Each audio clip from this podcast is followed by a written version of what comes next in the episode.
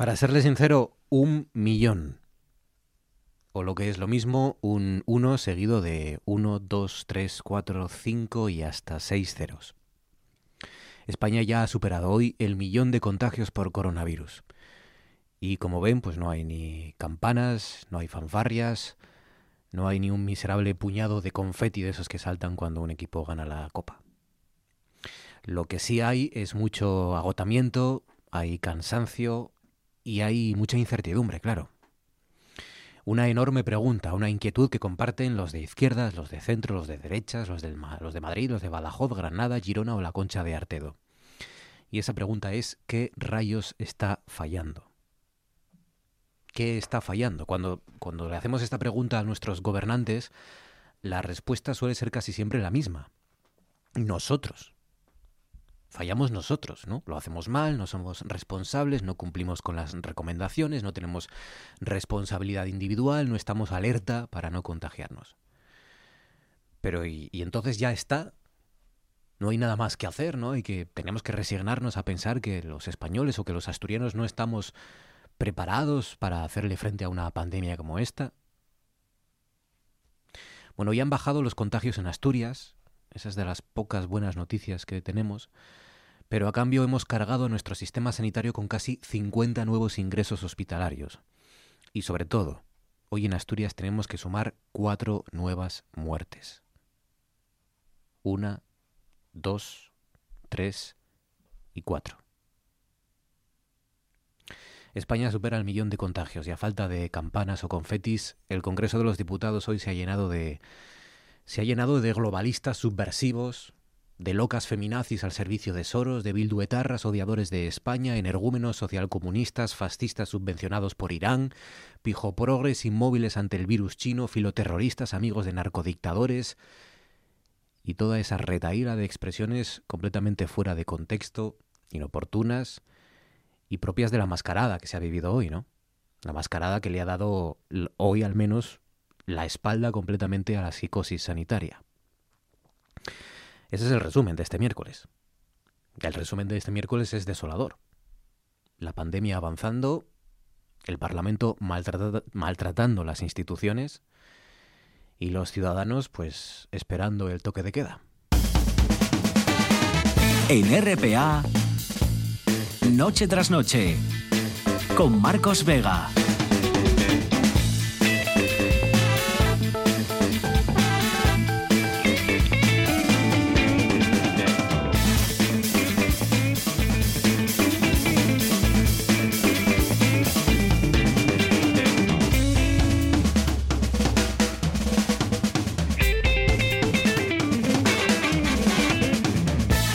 Buenas noches, bienvenidos al espectáculo de la radio. Enseguida les contamos que tienen que ver nuestras guachas con otras figuras similares que hay, fíjense, en Japón.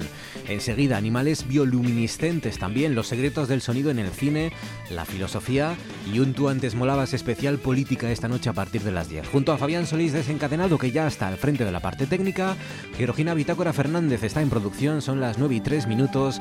Esto es Asturias y estas son las maneras que tienen para conectar con nosotros. Pueden hacerlo a través de Facebook, Noche tras Noche RPA Pueden elegir Twitter, NTNRPA. O si lo prefieren, pues llámenos directamente al 985 95 48 90. 985 95 48 90. Esperamos los mensajes que quieran, las recomendaciones, ruegos, sugerencias, preguntas, aclaraciones también, lo que nos quieran contar.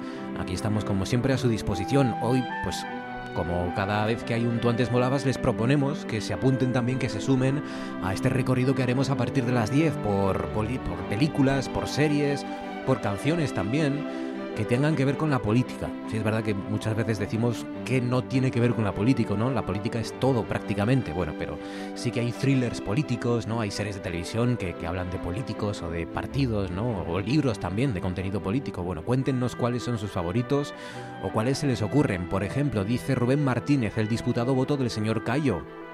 Sí, la, el libro de Delibes, ¿no? Creo recordar, de Miguel Delibes, sí. Eh, dice el mensajero del miedo, Marcos Mayada, dice por aquí también Borgen, dice Angelinos Rodríguez García, la película Milk de Son Penn, hablaremos de Harvey Milk también esta noche, la serie de Vamos Juan, dice Danara García López, la recomendamos aquí la semana pasada, ¿no? Fue, sí, o no, la anterior, fue David Ortuño. Que nos recomendó que le hace gracia la, la comedia Vamos Juan. Dice Alberto Secades, el candidato del año 1972, protagonizada por Robert Redford. Dice también la canción Impeach the President Dice Héctor Tamesca Unedo El Reino, 2018 de Sorogoyen, magnífica también.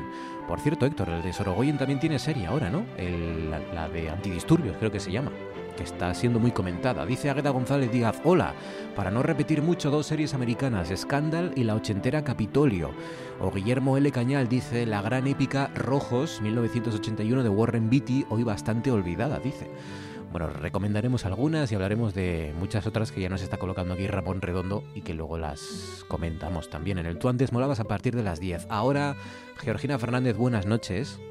Hola, ¿qué tal? ¿Quién es el asturiano de la jornada de este miércoles? Cuéntanos. Pues mira, el asturiano de hoy es Amancio González Andrés y habla de él la Nueva Crónica de León, el periódico La Nueva Crónica de León, que se refiere a la escultura asturiana de Amancio González eh, bueno, porque Amancio González Andrés, que en realidad el nombre, su nombre artístico es Amancio, nació en, en Villa Idiera, en León, en 1965.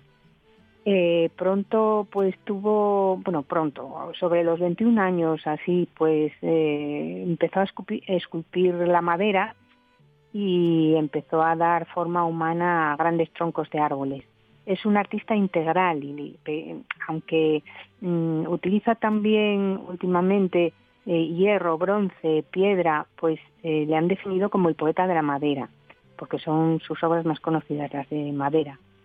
Eh, es uno de los grandes escultores españoles, pero quizás, como tantas veces, el ser de provincias le ha perjudicado a la hora de conseguir reconocimiento. Una de sus piezas más conocidas es el David, inspirado en el de Miguel Ángel, y también es, impresionante su graciosis, que es una obra que admira de manera especial nuestro premio Cervantes asturiano, Antonio Gamoneda. La nueva crónica repasa la fuerte relación de Amancio con Asturias. Eh, y es que eh, él empezó, como te digo, eh, a los veintitantos años a esculpir, no empezó siendo niño, y, ya cuando tenía 28 en 1993 recibió la beca del Museo Antón de Candás, que fue mm, el primer espaldarazo a su carrera. Amancio es uno de los artistas, además de siempre de Cornión, y en el escaparate de esta institución artística asturiana, hasta hace no mucho tiempo colgaba de una soga el, el hombre araña de Amancio. En la Fundación Museo Baristo Valle también ha expuesto, está expuesto en su, en sus jardines o El pensador de Amancio y ahora expone su Don Quijote. También en los jardines del Museo Antón de Candás figura sobre pedestal otra de sus obras, El pescador. Y en, Asturias también, en Salas concretamente, se alza sobre un tronco de madera el plato de cerezas. ¿Y qué dice este escultor? Dice, trabajo para el público. No me interesan los artistas que se miran el ombligo constantemente en su mundo mágico, en su maravillosa corbata contemporánea. Me interesan las personas. La escultura no debe ser una prisión, sino una vía abierta hacia otras perspectivas. Ocho minutos, casi nueve. Ya sobre las nueve, a esta hora nos vamos a las nubes.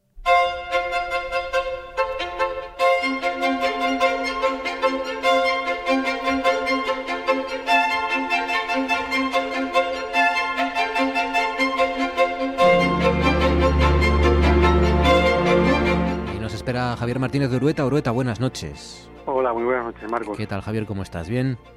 Bien, bien. La verdad que hemos tenido un día muy entretenido, un día de condiciones cambiantes. No sé si los radiodientes habrán podido ver durante esta tarde y durante la mañana, pero bueno, estos días están siendo de arcoíris, ¿eh? La verdad que un fenómeno meteorológico muy bonito de ver, pues cuando tenemos, como digo, condiciones muy cambiantes, que está lloviendo y al mismo tiempo vemos algunos rayos de sol, pues hoy hemos tenido un día de arcoíris para verlos, la verdad que muy bonitos porque se han visto varios puntos de, Asturias. Ah, hoy es uno de esos días en los que parece que el cielo está esperando a que salga sin paraguas, ¿no? Para soltarte el chaparrón. Ha llovido poco, pero ha llovido, ¿no?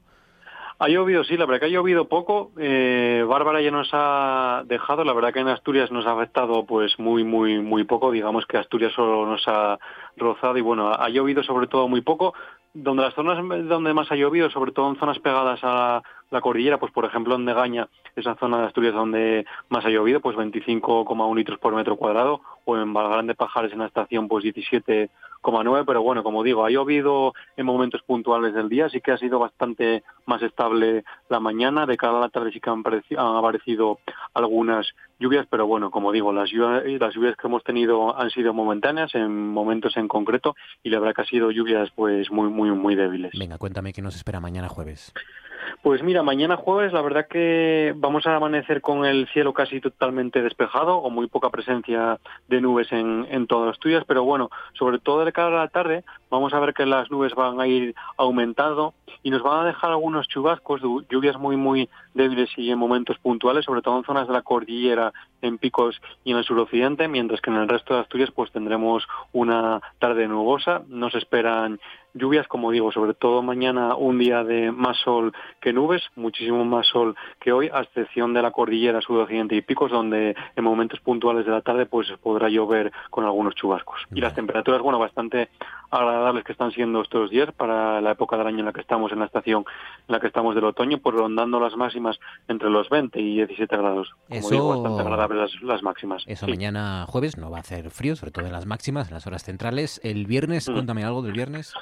Pues mira, el viernes eh, vamos a amanecer con muchísimas más nubes en zonas del occidente. Ahí sí que se van a escapar eh, algunas lluvias de cara a la tarde mientras que en el resto de Asturias, pues bueno, vamos a tener la verdad que unas condiciones bastante cambiantes, nubes y sol, no, no se van a escapar ninguna lluvia, así que tendremos un ligero descenso de las temperaturas, porque como digo, vamos a tener mayor presencia de la nubosidad, sobre todo en zonas del occidente, pero bueno, las máximas estarán rondando los 19 o 17 grados. Bueno, y te voy a pedir el más difícil todavía, que a miércoles me anticipes algo del fin de semana, porque mañana no hay noche tras noche, porque les vamos a contar el partido del, bueno, los dos, el del Oviedo y el del Sporting. Se lo van a contar los compañeros de tiempo añadido. Así que cuéntame qué nos va a hacer el fin de semana. Pues mira, podemos anticipar, como siempre decimos que a largo plazo, pues bueno, que a veces la fiabilidad de los modelos no es muy, digamos que no es al 100%, pero bueno, sí que podemos anticipar. Y algo el fin de semana puedo decir que vamos a tener para elegir los días, ¿eh? El sábado sobre todo vamos a tener un día de sol, vamos a poder disfrutar de él. A la gente que le gusta disfrutar del sol, pues va a poder disfrutar de él, porque el sábado digamos que va a ser el mejor día, mientras que el domingo nos van a aparecer otra vez las lluvias, va a llover en toda Asturias, en unas zonas va a llover menos, en unas zonas va a llover más, pero bueno, en general el domingo sí que va a ser lluvioso, así que como digo, días para elegir, el sábado con ambiente soleado, mientras que el domingo con ambiente nublado y con lluvias, pero como digo, esto es a largo plazo, hay que ir viendo también la evolución, pero bueno, de momento lo que marcan los modelos es como digo, el sábado sábado sol y un domingo de lluvias. Pues nada, en principio, sábado bien, jueves, o sea, sábado bien, domingo peor, un poco peor, pero todo puede cambiar. No se enfaden con... Todo puede cambiar y tampoco las lluvias van a ser muy importantes, ¿eh? muy, muy, nos va a dejar mucha cantidad de agua, van a ser lluvias débiles. No se enfaden con nosotros si no se cumple la predicción, porque es así, es complicado, más de lo que parece. Orueta, cuídate amigo, gracias. Un abrazo. Venga, un abrazo, hasta el martes. Vamos a hablar ahora con el periodista y escritor Antonio Sanz. Antonio, buenas noches.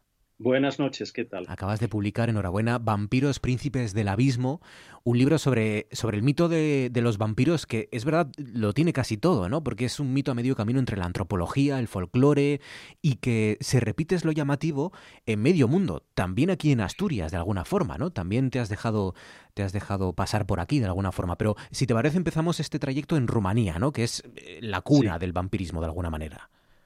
Bueno, mi, mi, viaje con este libro, mi viaje literario, folclórico y antropológico, eh, empezó hace mucho más tiempo, en, posiblemente en Rusia, incluso en, en Segovia, de donde, era oriundo mi, donde es oriundo mi padre. Entonces, con todas esas tradiciones que a lo largo de, todo el mundo, de buena parte del mundo, que he ido recorriendo y trabajando con mi oficio de periodista, pues me he encontrado con, estas, con estos cuentos, estas leyendas. Yo mm, he de subrayar que me he centrado en eso, en el vampiro antropológico, ancestral o folclórico. Y en este sentido, pues en Rumanía era el lugar ideal. Estuve el año pasado como guinda a todas estas investigaciones, siguiendo también parte de la ruta de, Drácula de Bram Stoker. Para mí, Drácula de Bram Stoker, además de una grandísima y estupenda novela, es una Biblia del vampirismo hasta 1897, cuando se publicó. Y siguiendo y recogiendo pues, testimonios de gente y de todo lo que se podía ofrecer en torno a este mito que ya digo, nos acompaña desde el principio de los tiempos. Eh, la Biblia eh, cita a Lilith aquella madre de los vampiros por antonomasia, el Talmud también habla de ella, y podemos encontrarla en nuestra tradición griega, romana, y por supuesto también en, un lugar tan bello como Asturias no podía faltar ese, ese ser cuasi vampírico. O sea que em, ese vampiro o ese, sí, ese vampirismo, esos vampiros rurales o, antropológicos o folclóricos, tienen mucho que ver entonces con el Drácula de Bram Stoker, tiene mucho que ver con ese mito de la literatura y del cine también, en cierto modo. Sí, lo que hizo Bram Stoker fue recoger esa tradición vampírica y atribuirle, plasmarla en un, en un archivampiro que era Drácula. El problema es para nosotros eh, hablar de Drácula o de los vampiros supone, debido a nuestra tradición fílmica, imaginárnoslo como un aristócrata o como un jovenzuelo pues, que tiene unos poderes supernaturales, nada más lejos de la realidad.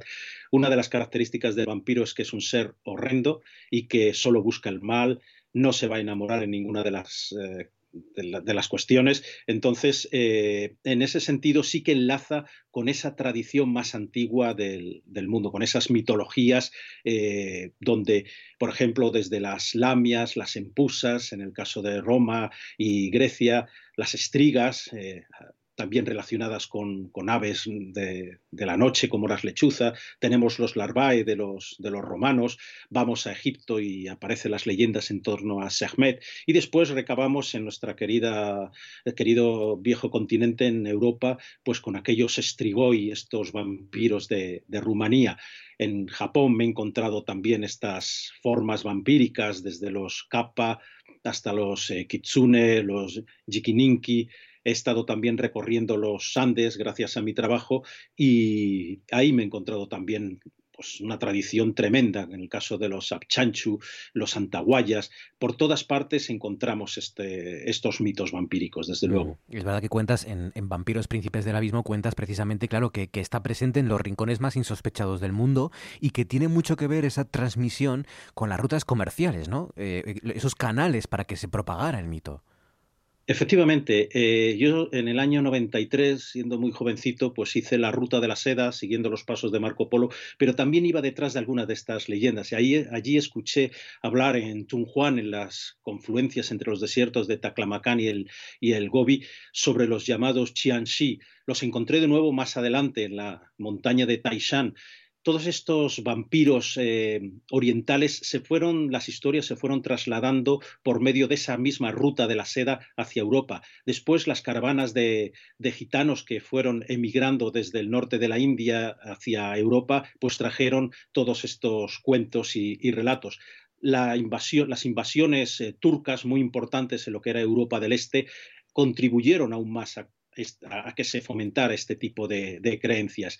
Desde los países eslavos, yo viví y trabajé mucho tiempo en Rusia, pues tenemos esas eh, tradiciones en torno a los burdalak, a los vi, al upir, famosísimo, de ahí viene la palabra upirología, upir que es vampiro, esos nosferatus, esos eh, seres de, la noche que están entre medias de, un ser zombie, casi se puede decir, y un, ente astral que se apodera de otro cuerpo. Son unas leyendas que ya digo las tenemos a lo largo de, de todo el planeta. Seres que quieren ser inmortales, que, que están ávidos de sangre y claro, en todos esos nombres que has citado y en todos esos rincones también está el nuestro, la guasha asturiana, ¿no? Efectivamente, y la guasa además pues tiene algunos puntos en común con antiguas leyendas como la lamia eh, de los griegos, la propia estriga, las estríes que, recoge el Talmud y otras eh, tradiciones hebraicas y, judías. Eh, siempre esa relación de un ser normalmente pues en forma de un anciano o incluso con una, con una forma medio animal, medio humana, que se aprovecha de los más débiles, en este caso, sobre todo los niños, que es, el, es lo que sucede con las guasas. Vampiros príncipes del abismo, ya saben, la relación y la vinculación entre seres tan o lugares tan aparentemente lejanos, o al menos lejanos en el espacio como Japón o Asturias. Antonio Sanz, enhorabuena, un abrazo, gracias. Muchísimas gracias a vosotros. Y ahora esto. Euskal ekonomiaren askundeak aurre ikusitako desazeleori... Desa, ez da erreza hau, eh? Desa, se... Bueno, desazeleoria... Si, ba, ba, desazil... Desa... Se... La, desaceleración, ¿vale?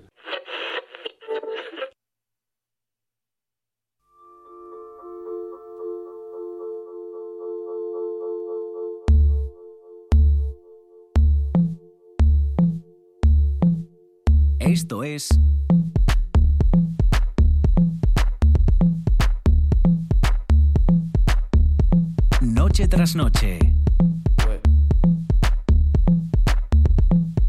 Con Marcos Vega.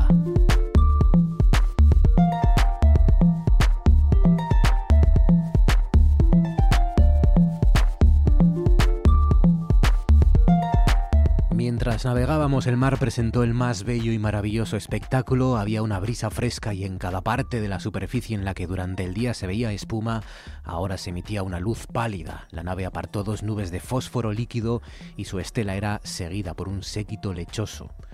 David Álvarez, buenas noches. Buenas noches. Es que Charles Darwin, aparte de un gran científico, también era un tipo que escribía muy bien.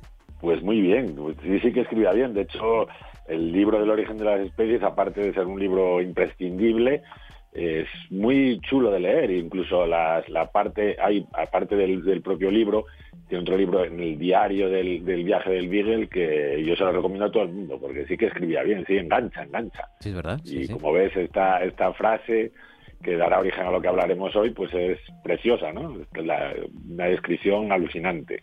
Era uno de esos cuadernos de viaje, ¿no? De, de Charles Darwin a bordo del Beagle, con el que dio la vuelta al mundo y, y el que y una de las primeras personas o el primero que vinculó la presencia de estas luces que aparecen en el en el mar o en el océano a organismos vivos, que es de lo que vamos a hablar esta noche, la bioluminiscencia. Yo recuerdo también, por ejemplo, una película relativamente reciente que es La vida de Pi que de Sí, esta que historia también aparece, que también también hay, un, aparece, hay un sí. momento en el que de repente él está, ya saben, es un náufrago que está en una barca con un tigre en Tigre. mitad, de la- del- en mitad del océano o en mitad del mar y, y en un momento dado en una secuencia pues aparecen sí seres que, que son casi fosforescentes, ¿no? Sin casi.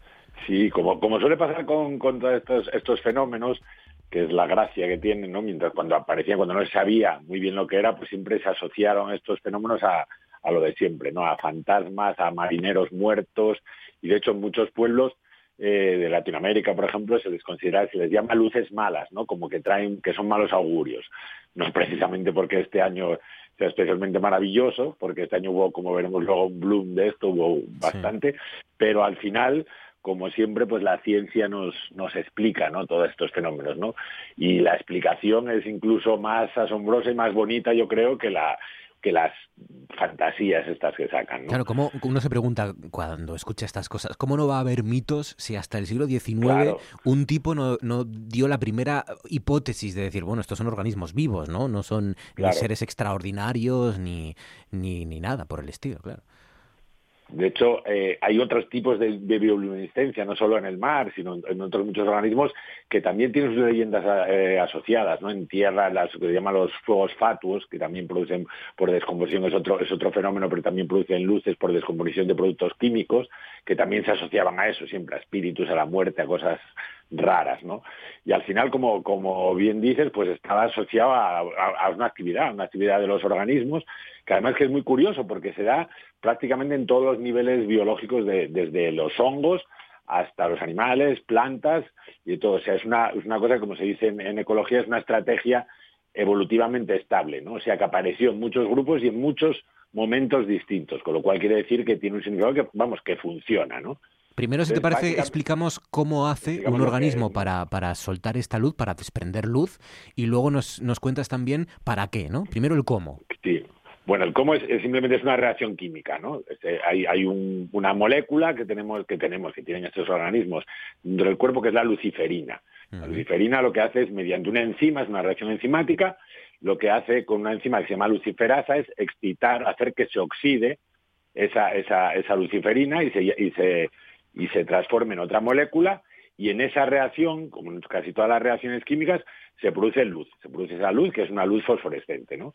Y entonces estas, estas moléculas que tienen muchos organismos y que como te digo es una reacción química que se produce por una excitación, una oxidación de, una molécula, como una reacción química, una reacción enzimática, como, como cientos de reacciones que ocurren en nuestro cuerpo todos los días, ¿no? Pero en este caso esta reacción química lo que hace, como dices, es desprender esa luz Y esa luz puede utilizarla muchos organismos para distintas cosas, ¿no? En el caso de estas mareas, que curiosamente este, este verano, bueno, yo no sé si tú, porque esto suena muy tropical, pero yo recuerdo haberlo visto en la, o sea, menos en las playas, aquí en la playa, al lado de donde estás tú de la Concha Artedo, me acuerdo hace años, eh, bañándome en la playa, sí, sí, te recomiendo que alguna vez te bañes por la noche, porque en verano, porque suele pasar, a veces si las condiciones son las apropiadas, o sea que son que hay una estabilidad, que haya poco viento y que se que la mar esté muy en calma. Normalmente lo que ocurre es que estos organismos, que normalmente son de microorganismos dinoflagelados, son organismos eh, planctónicos, pues se acumulan en ciertas zonas, produciendo, porque hay un bloom de plancton, estos crecen más y se, y se, y se amontonan de alguna manera en ciertas zonas de la mar, ¿no?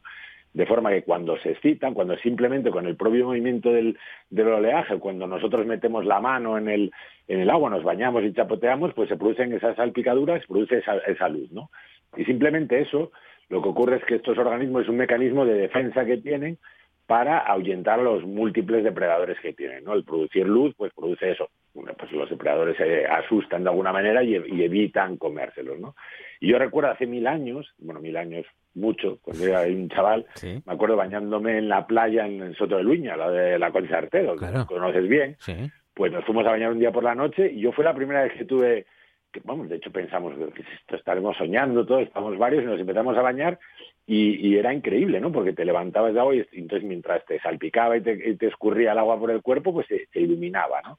De aquella yo no tenía ni idea de lo que era, luego ya por curiosidad esto que te pones a verlo y te das cuenta de que es un fenómeno que se repite, no es demasiado habitual, pero sí que es relativamente frecuente. son microorganismos, ¿no? Tampoco uno espere cogerlos o cazarlos, ¿no? No, no, no los ves, no los ves, claro, son, son planctónicos, diminutos. Lo que pasa es que son muchísimos y entonces al ser muchísimos, pues produce esa, esa luz, ¿no?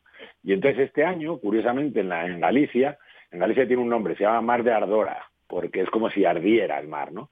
Y este año en las costas gallegas, en la zona de las Rías Baixas, incluso hasta más arriba, pues hubo muchísimo de eso. Si miras en el, en el prensa, en Google, lo buscas, Mar de Ardora, te saldrá muchísimo.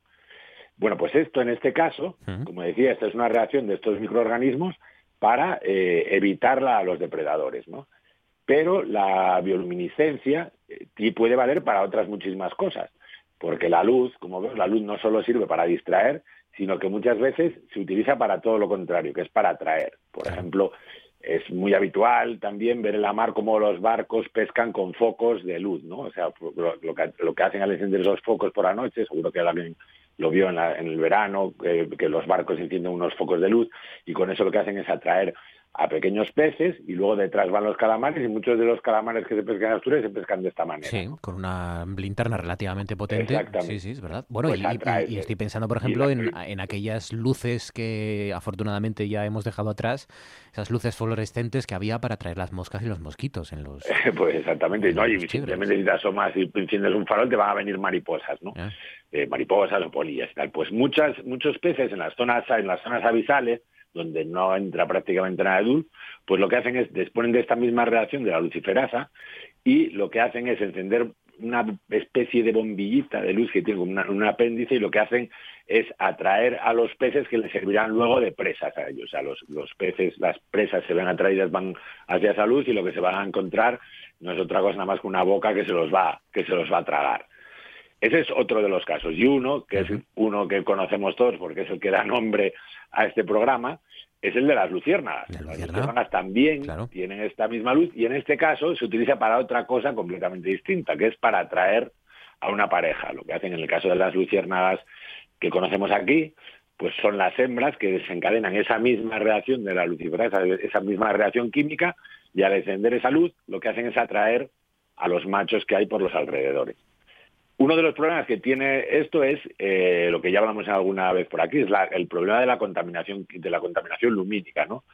Eh, imagínate esto, evidentemente, cuando evolucionaron estos animales y hasta hace bien poco, pues prácticamente no tenían eh, ningún problema para exhibirse y que los, y que los otros insectos lo atrajeran. ¿Qué ocurre ahora? Que con tanta luz artificial que tenemos, pues muchas de estas especies que basan su estrategia en la, en la luz química que producen, pues se ven totalmente eclipsados por las luces, por nuestras luces artificiales y ya no atraen a los insectos como atraían otros animales y esa luz deja de perder el sentido, pierde el sentido que tenía, ¿no? Y es una pena porque realmente es, es un espectáculo, bueno, si miras fotografías de esto, de lo que te digo de la Mar de Adora, es realmente impresionante. Yo creo que podrías colgar, se puede colgar en el, en el Facebook, en las redes sociales del, del programa, un vídeo que tengo yo puesto en el blog de los delfines, que es una auténtica pasada, que simplemente eso, ves un barco que va navegando y a medida que, que va navegando, pues va produciendo en la estela esa luminiscencia, ¿no? Porque esta no es, no es continua, lo que hacen es excitarse en un momento, se enciende y a los pocos segundos se vuelve a apagar. Bueno, hay vídeos por ahí circulando también en YouTube, ya no de barcos, sino de efectivamente lo que comentabas, de personas bañándose en las eh, orillas de las playas que cuando chapotean o, incluso cuando rompen las olas, pues se, excitan esos organismos y luce, es una luz eh, muy intensa, azul, efectivamente. Sí, sí, sí, es impresionante, es impresionante porque realmente yo me acuerdo, eso me trajo recuerdos de esto, de, esta experiencia que había tenido yo hace tiempo y me acuerdo que fue una, una cosa alucinante. Eso te lo podrá contar más gente. Esto suele ser más común en, mares más calientes, ¿no? En el trópico y tal. Pero aquí, en la zona esta de las Rías Bajas, que tiene mucha productividad, también tiene mucha productividad, mucho, alimento, por eso son tan ricas en marisco y en pescado, pues lo que se produce en eso de vez en cuando, se produce lo que se denomina en ecología un bloom, o sea, un aumento muy grande de fitoplancton y de plancton que que a su vez atrae a pequeños microorganismos depredadores y que son, cuando estas condiciones están muy calmadas, pues en vez de estar dispersos por todo el mar, pues se acumulan en estas zonas donde hay unas corrientes. El mar de Ardora lo llaman nuestros Mar de Ardora, por eso de arder se llama. David, eh, cuídate mucho, amigo. Gracias, David Álvarez. Venga, igualmente, un, abrazo. Venga, hasta luego. Es un poquito peor porque no puedes respirar del todo, pero no pasa nada. Es mejor eso que morirse.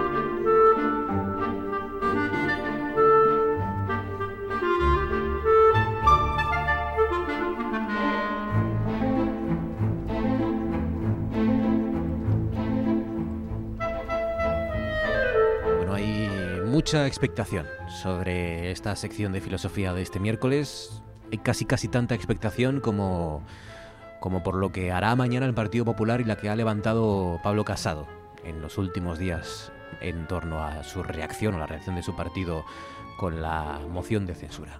Hay mucha expectación porque se habla de pasión, se habla de lujuria y de filosofía y de Menage a Trois aquí, que también ha puesto Víctor Pineda en lo Twitter. Lo he visto, lo he visto, lo he visto. O sea que pasión, lujuria, filosofía, pero Menage a Trois. Pero es que yo quiero que de una vez se descarte la idea. Yo, yo, mira, yo moriré feliz si, si dentro de muchos años, porque tengo pensado morirme dentro de bastantes años, alguien me dice, y gracias a ti, o, con voz, una, una, niñita, ¿verdad? Una niñita inocente me dice, gracias a ti que te escuchaban mis padres en la descubrimos que la filosofía no era aburrida. Oye, que la filosofía tiene de todo, que la filosofía... a decir, gracias a ti mis padres se conocieron, copularon y por eso soy estoy vivo, nah, viva. Nah, ibas a ir por ahí. no, no, no. Es que yo creo que la gente entienda que la filosofía no solo no es aburrida, sino que es divertida y además que es muy sexy. Sirve para ligar. Pero esto solo lo sabemos los que hemos ido a la facultad la de filosofía. filosofía sirve para ligar.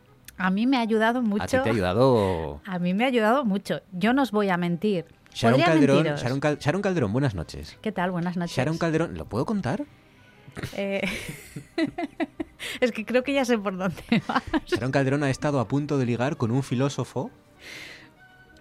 ¿No? No lo puedo contar. Sí, hombre, sí puedes contarlo. Filósofo, es, que es filósofo porque no es conocido por la filosofía, es conocido por su faceta como músico. No digas su nombre, por favor. No digo su nombre. No, vamos a dejarlo así en plan. Vale. Pero es alguien muy conocido. Es un licenciado en filosofía que es conocido mm, por su faceta como músico, cantante. Sí, sí.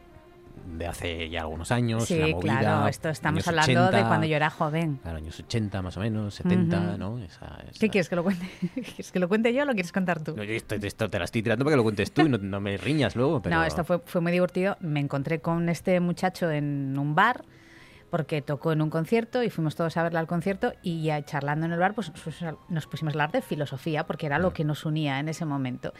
Y en un momento dado eh, se acercó, me cogió por la cintura, insisto, esto es de hace muchos años cuando yo estaba de mejor ver. Claro, la gente dirá, pero chiquilla, esto que nos estás contando es imposible que te pase ahora. Es verdad, ahora no puede pasar, pero hace 20 años pasaba. Eh, y me dijo, hey, filósofa, tienes mucho swing. Así con voz muy sugerente. Entonces yo, yo me di la vuelta y le dije que tengo keo. y ahí se acabó la magia, como os podéis imaginar. ¿Cómo fue? O swing. Sí, pero sí, bueno. le dije, pero que tengo keo. Esto, Sí. esto no me lo dices a la cara tú a mí. Sí, ahí se acabó la magia. Y se acabó. Pero bueno, y, esto... Y no, no dibujó un corazón de tiza en la pared. Al No, y no dibujó un corazón de tiza en la Por lo que sea. Al final eso no, no acabó así. Bueno, vamos a hablar de vamos a hablar de otra pareja mejor. Sí. Una pareja en la que no estemos implicados ninguno de los aquí presentes, ni siquiera ustedes. Vamos a hablar de, mm, de Abelardo, central del Sporting, del Barça, ¿no? Una trayectoria como entrenador también. ¿Fue, fue, ¿Fue seleccionador o no? No. No, no llegó a ser seleccionador. No, no, no. pero no es de ese Abelardo. Vamos a hablar, hoy vamos a traer aquí una historia de amor, de pasión, de lujuria. Vamos a hablar de Eloísa y de Abelardo. Porque yo te amo con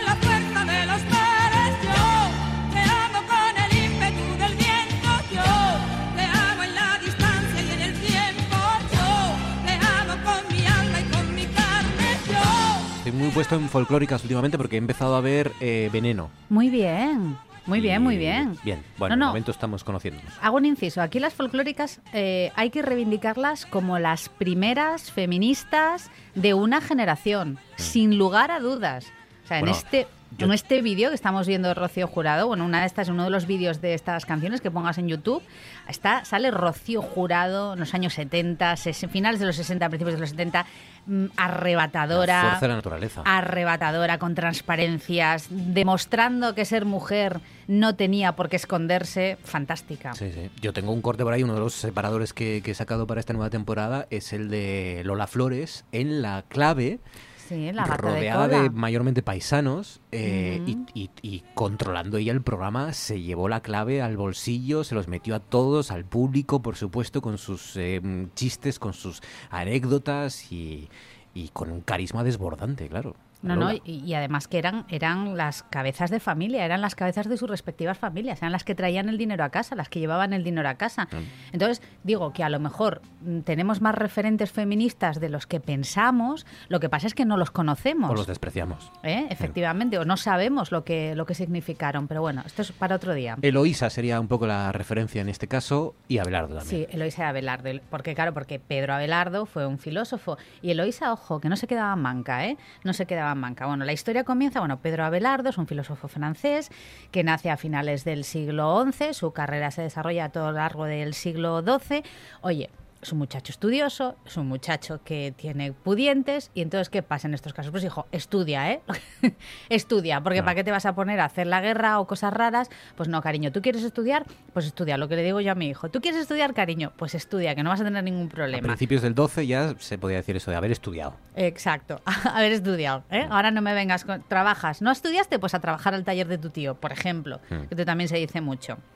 Bueno, por lo que sea, al muchacho se le da muy bien estudiar, se va a París, en París estudia con los mejores, eh, él es nominalista, vamos a decirlo aquí en las escuelas, ¿eh? él es nominalista. ¿Qué significa ser nominalista en el siglo XII? Nominalista en el siglo XII significa, es una corriente filosófica que niega los universales. Esto es precioso, ¿eh? la gente debería conocer más el nominalismo.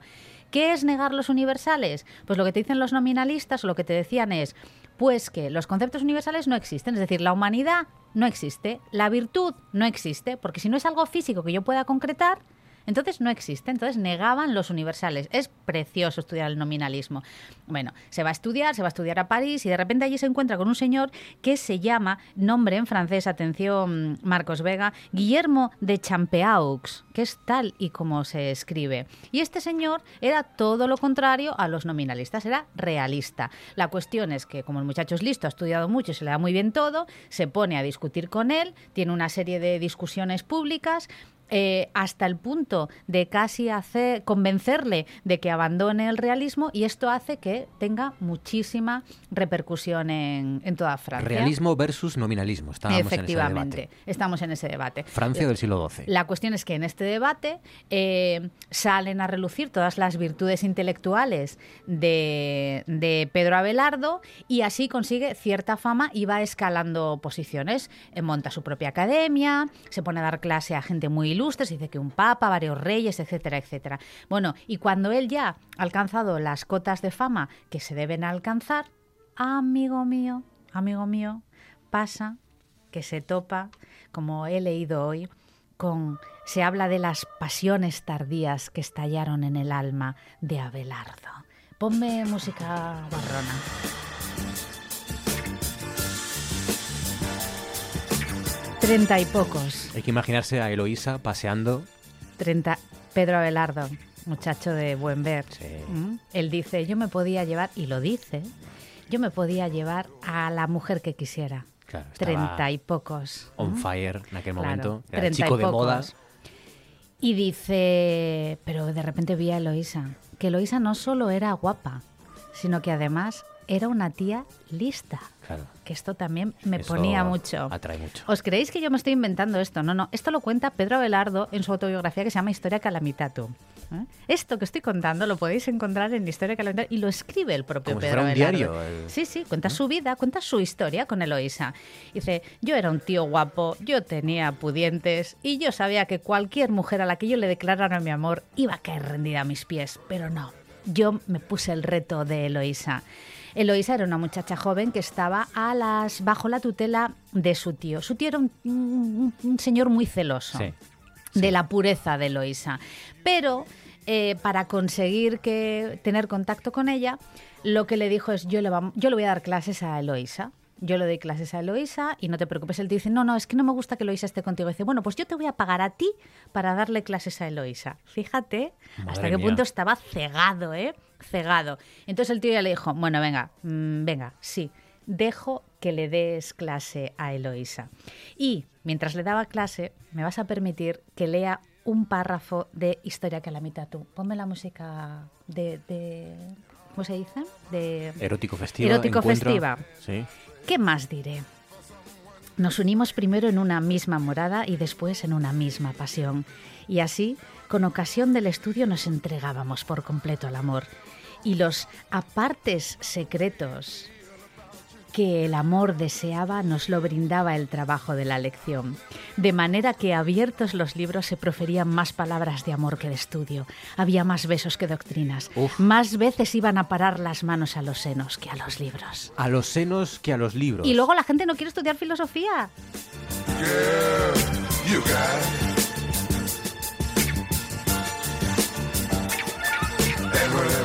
Más senos que libros en el siglo XII. Así, pero Claro es que que así sí. lo cuenta, así lo cuenta, que luego no queréis leer libros de filosofía, pues allá vosotros. Bien por Abelardo y. Eloísa. Bueno, pues claro, la cosa eso ya va más, a más, a más, ya es una cosa, un furor que no se pueden contener y Eloísa se queda embarazada. Que estas cosas también pasaban Sí, mucho en el las siglo manos van a los senos, al final. Estas cosas pasaban mucho en el siglo XII, lo de que te quedabas embarazada. La cuestión es que el tío se entera, pero que habéis hecho, locos que habéis hecho, y le dice, tienes que casarte con Eloísa. Y Pedro Abelardo dice, bueno, anda, pues si me tengo que casar, me caso. Y Eloísa era una tía lista, decía, no, es que yo no estoy mucho por el matrimonio. Ojo. No quiero casarme. Ah. A mí el matrimonio no es una cosa que me atraiga mucho. Claro. Pero claro, eres mujer en el siglo XII y no te quedan más narices que aceptar. El caso es que se casan y para que Pedro Abelardo pudiera seguir ascendiendo en su carrera, el hecho de que estuviera casado era una cosa que le perjudicaba enormemente, con lo cual mantuvieron el eh, matrimonio en absoluto secreto para que él pudiera medrar profesionalmente hablando. ¿A qué esto suena? Esto pasó en el siglo XII, pero a Sí, que sí. cambiando algunas cosillas, podríamos trasladarlo al siglo XXI. Se casaron en secreto, estaban casados, pero no podía enterarse nadie de que estaban casados. Efectivamente, porque la carrera profesional de Pedro Abelardo peligraba.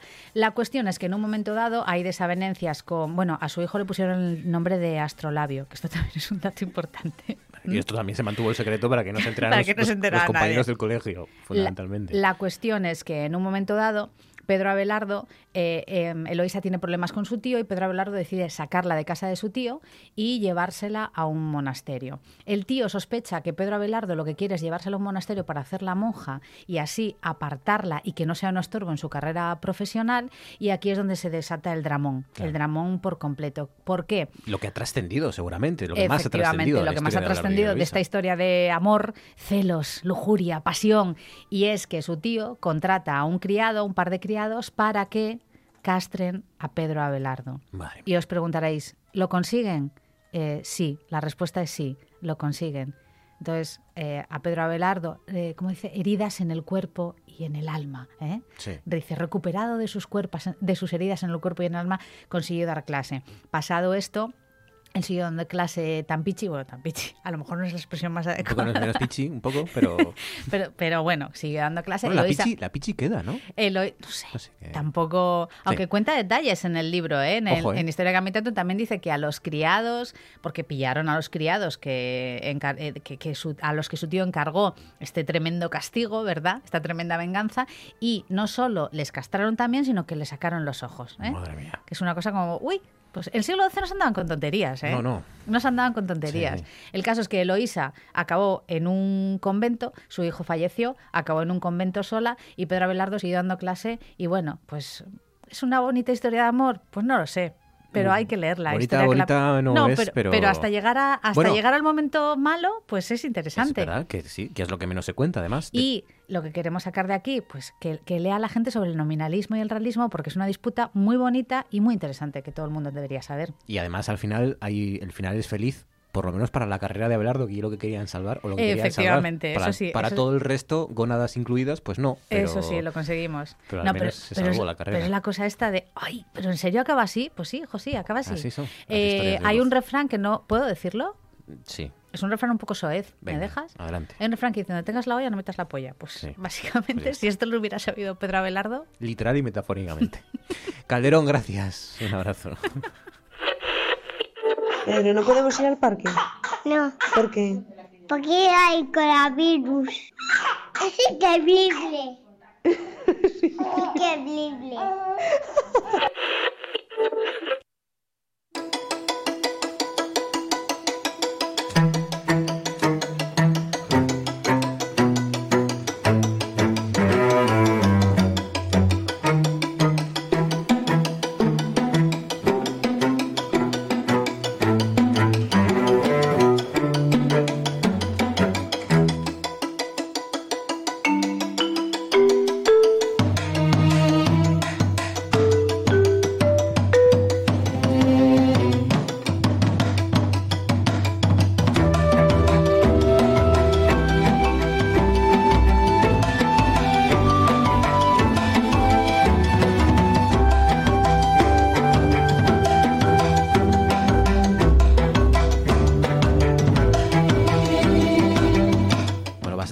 Esforzarte esta noche. Oscar de Ávila, buenas noches. Buenas y sonoras noches a todos. Vas a tener que esforzarte porque la película de hoy mm, yo no la he visto. Me atrevería a decir que la mayor parte de nuestros oyentes tampoco. Ah, Bueno, bueno, a lo mejor no, porque nuestros oyentes son muy cinéfilos. Hombre, fijo, fijo que hay alguno que hay por ahí, sí. Ra- Fijo, por fijo, ejemplo. Ramón Redondo es fijo que lo ha visto. Seguro, porque Ramón Redondo se ha visto todas las películas de la historia del cine y más allá. Pero, Pero esta es Sí. telita marinera, ¿eh? Esta es para muy cafeteros. Esta cierra la trilogía que veníamos ya de hace dos semanas, en el Sí. inicio de temporada, que si hablábamos de Blowout, que era el sonido de la muerte, hablábamos de la conversación, que podríamos decir que era el sonido de la conciencia, pero es que esta representa lo que es el sonido del terror y la locura. Toma ya. O sea, El terror y la locura. el terror y la A locura. través porque del sonido en el cine. Es que la película es una locura, pero es una auténtica maravilla. Es una película de culto del director eh, y guionista eh, Peter Strickland, ¿vale? Que estrenó en, creo que la pasada edición, ¿no? Está en Fabric, una película fantástica también, su tercera película. Y mm, de las tres, yo creo que es, de las que veníamos hablando en las semanas anteriores, es la más osada conceptualmente en cuanto a la utilización técnica y artística del sonido y lo lleva a los extremos, ¿no? Podríamos decir que eso, que es la representación sonora del terror y la locura, ¿no? Eh, Berberian Sound Studio, que es como se llama la película. Berberian Sound Studio. Sí. Eh, va- ya, ya sabrán los oyentes, ahora vamos a desvelar el porqué de ese nombre, ¿no? Se estrena en 2012, pero a España llega en 2016. Es una película reciente, pero Sí. que se convirtió rápidamente en película de culto como el, como el director, ¿no? Y es eh, un homenaje al género de los años, al género, subgénero de los años 70, que se dio muy profusamente en Italia, que era el giallo. Ah, sí. Que Darío Argento, por ejemplo, ¿no? Claro, que estaba, bueno, directores como Darío Argento a la cabeza, ¿no? Mm. Y era un género eh, que podía denominarse, a ver, eh, muchos eh, estudiosos del cine de aquella época lo tachan como su género, pero yo lo voy a poner como un género porque tuvo una gran producción, sobre todo en Italia. Eran películas eh, sórdidas, de atmósferas muy respirables, con eh, protagonistas que psicológicamente eran unos de- depravados en Eran a- situaciones... a- películas aparentemente, o sin aparentemente de serie B, pero que servían para muchos realizadores y muchos directores para experimentar, Sí, para y innovar, mira, claro. a ti que te gusta el tema de bandas sonoras, Sí. el señor Ennio Morricone, reciente premio Princesa de Asturias, Claro. sus obras más experimentales, utilizando todo tipo de, de cosas que te puedas imaginar con una orquesta, las hizo trabajando en películas de género diario. Claro, esos- estos instrumentos tan peculiares, tan llamativos que vemos, por ejemplo, en muchas de sus grandes bandas sonoras de- del oeste, empezaron aquí. La- las usó por primera vez aquí, luego vio que servían y entonces las usó en. O sea, que no es un género sonoras. menor tampoco, ¿no? Claro. Entonces, el, el- el género, el, el giallo, el giallo, perdónenme por mi italiano, ¿no? Sí. es complicado el tema de- de, pronunciar. Giallo, ¿no? Mira, mira, qué mira. El giallo realmente eh, está homenajeado en esta película. Es el verdadero eje de la trama. ¿Por qué? Porque nos sitúa, la película nos sitúa eh, eh, ante Gilderoy. En el papel está el actor ese magnífico Toby Jones, no sé si recuerdas, un actor pequeñito, de, de bastante aparición en cine independiente y cine de autor, que representa o da papel a un técnico de sonido especial, es que la película tiene bien, ¿eh? a un técnico de sonido especialista en ambientaciones sonoras para documentales. Él es británico, es muy prestigioso, pero de repente recibe una llamada de Italia de este estudio y de un director llamado Santorini, ¿vale? En el papel figurado de Santorini, que eh, le pide encargarse en lo que al principio sería pues una película de temática ecuestre. La película se llama El vórtice ecuestre. Entonces, este El hombre, vórtice ecuestre. este hombre todo emocionado dice, "Joder, me llevan de Italia, voy para allá porque va a ser una película ecuestre, soy especialista en eso, me reclaman, voy para allí, no, acepto y voy a trabajar. No, pero cierto, se da cuenta. Toby Jones, eh, para que los que como yo no Mm. se hubieran situado, Toby Jones, por ejemplo, es el que protagonizó una película en la que hace de Truman Capote, Ah, Exactamente. magnífica, eh, que no recuerdo ahora cómo se, titu- se titulaba, y que aparece también en, en El Topo, por ejemplo, Mm. que hace uno de los no espías vi, británicos. Aparece en Harry Potter, claro, en Harry Potter como Ah, ya- todos, ya- hay tantos actores ingleses. Pero bueno, Toby Jones es un tipo así muy bajito, con una cara muy llamativa. eh, sí, que sí, lo llevan en esta película hasta el 50, extremo, ¿eh? 60 años. Y... Lo llevan hasta un extremo actoral en esta película tremendo. ¿eh? El. Strickland, además, que es el hombre es peculiar como director, lo lleva, pero vamos hasta el borde de la locura, como vamos a ver ahora, ¿no? Y entonces el protagonista decías que se va a Italia. Se va a Italia, recibe la llamada de un director italiano que es eh, especialista en género giallo, está trabajando en una película que él eh, asume que es de temática ecuestre. No sabe nada absolutamente de la película, el título, que es Vórtice Ecuestre. ¿Qué ocurre? A través de su trabajo en esa película, todo el proceso de su trabajo se va enrareciendo y todo se va transformando en una locura, ¿no?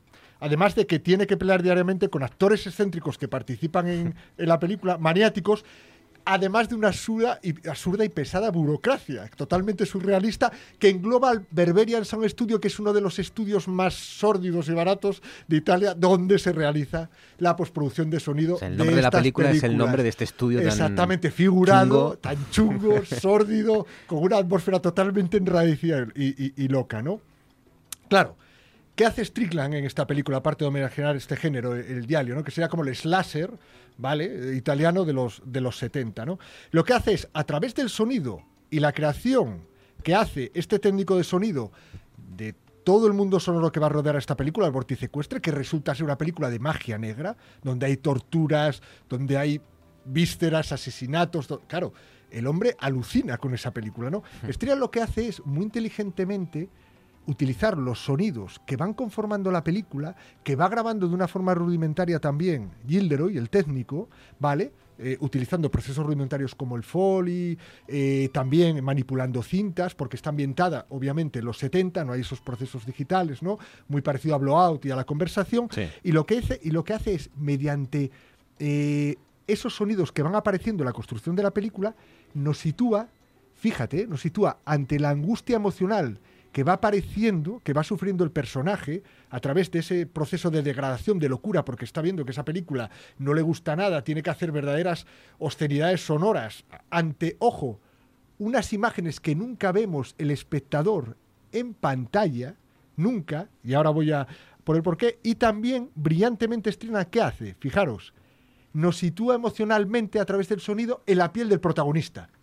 O sea, sufrimos nosotros mismos viendo la película, y yo lo invito a que todo el mundo la vea, a un mal rollo, como una distopia, que acabas con la película diciendo, ¿qué coño he visto? Pero Sí. qué, qué- qué- qué cosa más maravillosa en el sentido artístico Sí, sí, sí, y conceptual, porque es totalmente rarísima, pero utilizando el sonido para acercarnos al protagonista y su degradación desde la realidad a la irrealidad, Está ¿no? torturando al personaje y te está torturando a ti. Claro, vamos a escuchar un fragmento ahora dentro de, dentro de nada. Déjenme que les ponga en situación. Eh, porque existe también un continuo homenaje a la figura del técnico de sonido, como vimos en estas películas anteriores de la conversación y Blood, ¿no? Ujú. En el fragmento que vamos a escuchar vamos a asistir a, eh, a Gilderoy, se encuentra en la sala de grabación y va a proceder a grabar unas secuencias, de, una- de, como comentábamos, de forma rudimentaria, para unos efectos de sonido, ¿vale? Con el objetivo de crear los efectos más aterradores, los sonidos más aterradores para esa secuencia, ¿no? En esta secuencia, si la tienen oportunidad, los que puedan o los que quieran ver la película, solo el director se centra en los planos detalle de su cara, de él manipulando un repollo clavándole un cuchillo. Nunca vamos a ver lo que aparece en pantalla. Nunca. No vamos a saber a qué está poniendo los sonidos, sino que se centra en la angustia que él está cogiendo. Vamos a escucharlo y se van a dar cuenta el porqué. Bobina 2, secuencia 28, toma 4. En un flashback vuelve a ver Esto es maravilloso. Cuando, se- cuando el técnico del estudio leía las notas.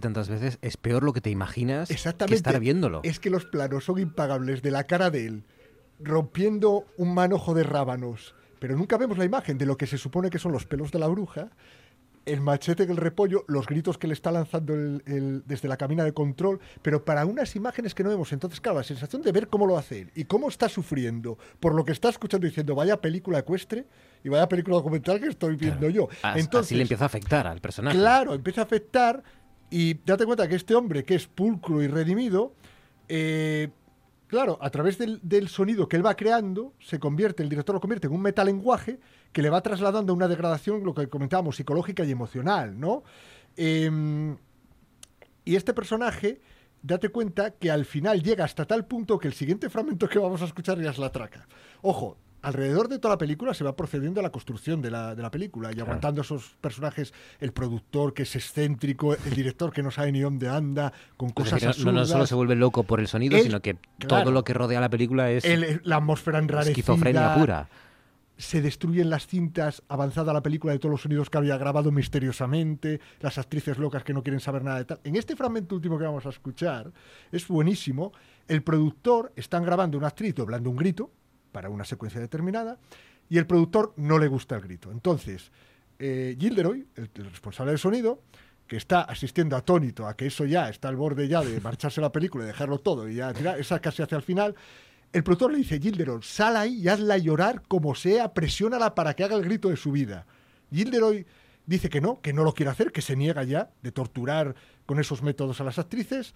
Entonces el director le presiona, le presiona, él llega a un punto de locura, sale, entra otra vez y lo que hace es, lo que van a escuchar es cómo a los cascos de la actriz que está en la cabina le envía un acople enorme, sube el volumen total para provocarla, Claro. que el sonido sea tan estridente que ella empieza a llorar y empieza a gritar como una loca para conseguir el efecto deseado. Es lo que nos ocurre a veces a nosotros sin querer, ¿no? Cuando se acoplan en los cascos con o dos micro o dos micrófonos y que hay un pitido de repente que claro, tú estás con un volumen Claro, alto en los él, cascos como y ya te- está en una degradación psicológica tan grande, se le ocurre la maldita idea de coger y decir, vale, tú quieres esto, pues espérate que vas a, te- que vas a tener esto, ¿no? Pero al final no lo consigue, pero vamos a escuchar cómo envía el tono. Corta, por favor. Incluso un hámster lo haría mejor. ¿Puede ser más convincente o no? ¿Eh? Francesco, tengo que rebobinar la cinta para Déjalo, grabemos solo los gritos.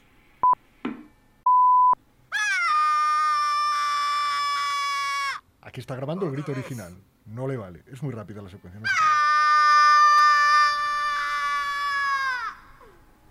no le gusta. Gilderoy, sal y hazle la vida imposible un rato.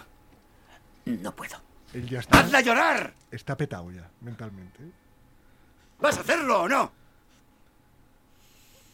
Entonces ahí se lo piensa. y dice, ¡Eh! "Está arriba del todo". Sale, respira un momento, se lo piensa. Entra. Así será más fácil. Ahí empieza. Escuchen. Copla. Esto es lo que está escuchando la La actriz. actriz es lo que está alucinando. Se vuelve loca. Disculpen.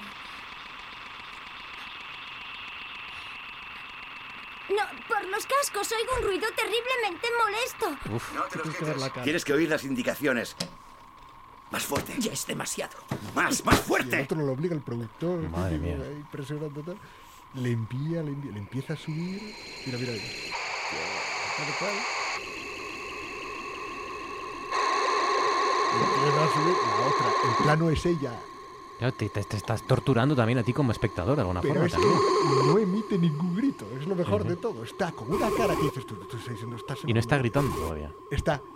Sí, sí, sí. Abriendo la boca y, y cogiéndoselo a la cabeza. A un volumen ves un plano detalle de un potenciómetro de los antiguos amplificadores de- subiendo, ¿no? Y en ese momento ¡A la mierda, tú y tu película! tu película se empieza ya toda a mostrar. Madre mía. El Barbarian Sound terror, sí. Studio. Es una Eh, película de dura, difícil, pero por favor véanla si pueden porque no les va a dejar indiferentes. ¿eh? Qué ganas de verla. De Peter Strickland del año 2012. Aquí se estrenó en el 17, dijiste, en el 16. 16, en el 16. Y se titula Barbarian o Berberian Sound Studio. Todo un homenaje al Yalio, que hemos Claro. visto muchísimos de nosotros películas de estas de subgénero italianas de terror, cuántas hemos visto, Dráculas y también las de Darío Argento de un principio. Oscar de Ávila, cuídate, amigo, gracias. Igualmente, suerte a todos. Cosas que pasan en Noche tras Noche. sitio muy oscuro, muy alargado, no tenía luz y tal, y fui, encendí la luz, una luz muy tenebrosa y tal, muy mala, y, y lo primero que me encontré, choqué enfrente con la madre del inmigrante, que, que tenía pues bueno, la figura, una figura bastante tétrica ¿eh? inicialmente, y me pegó un susto terrible, yo creía que porque era joven, sino allí la palmaba de un ataque cardíaco. Y fue mi, mi, mi, mi primer contacto con la madre del migrante, con la Yonka Riconi, que la tenían allí eh, olvidada después de aquel pequeño atentado y que, que estuvo allí muy mucho tiempo almacenada y me pegó un susto de muerte. Lo primero que me encontré, además de encender aquellas luces tenues, fue, un- fue un- una estatua altísima con una cara de casi de muerto y yo no la palmé allí por eso, porque tenía 21 años, pero si me pasa ahora, de allí no salgo.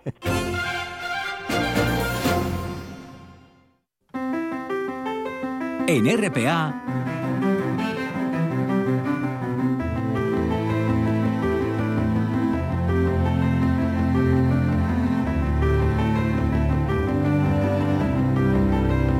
Noche tras noche.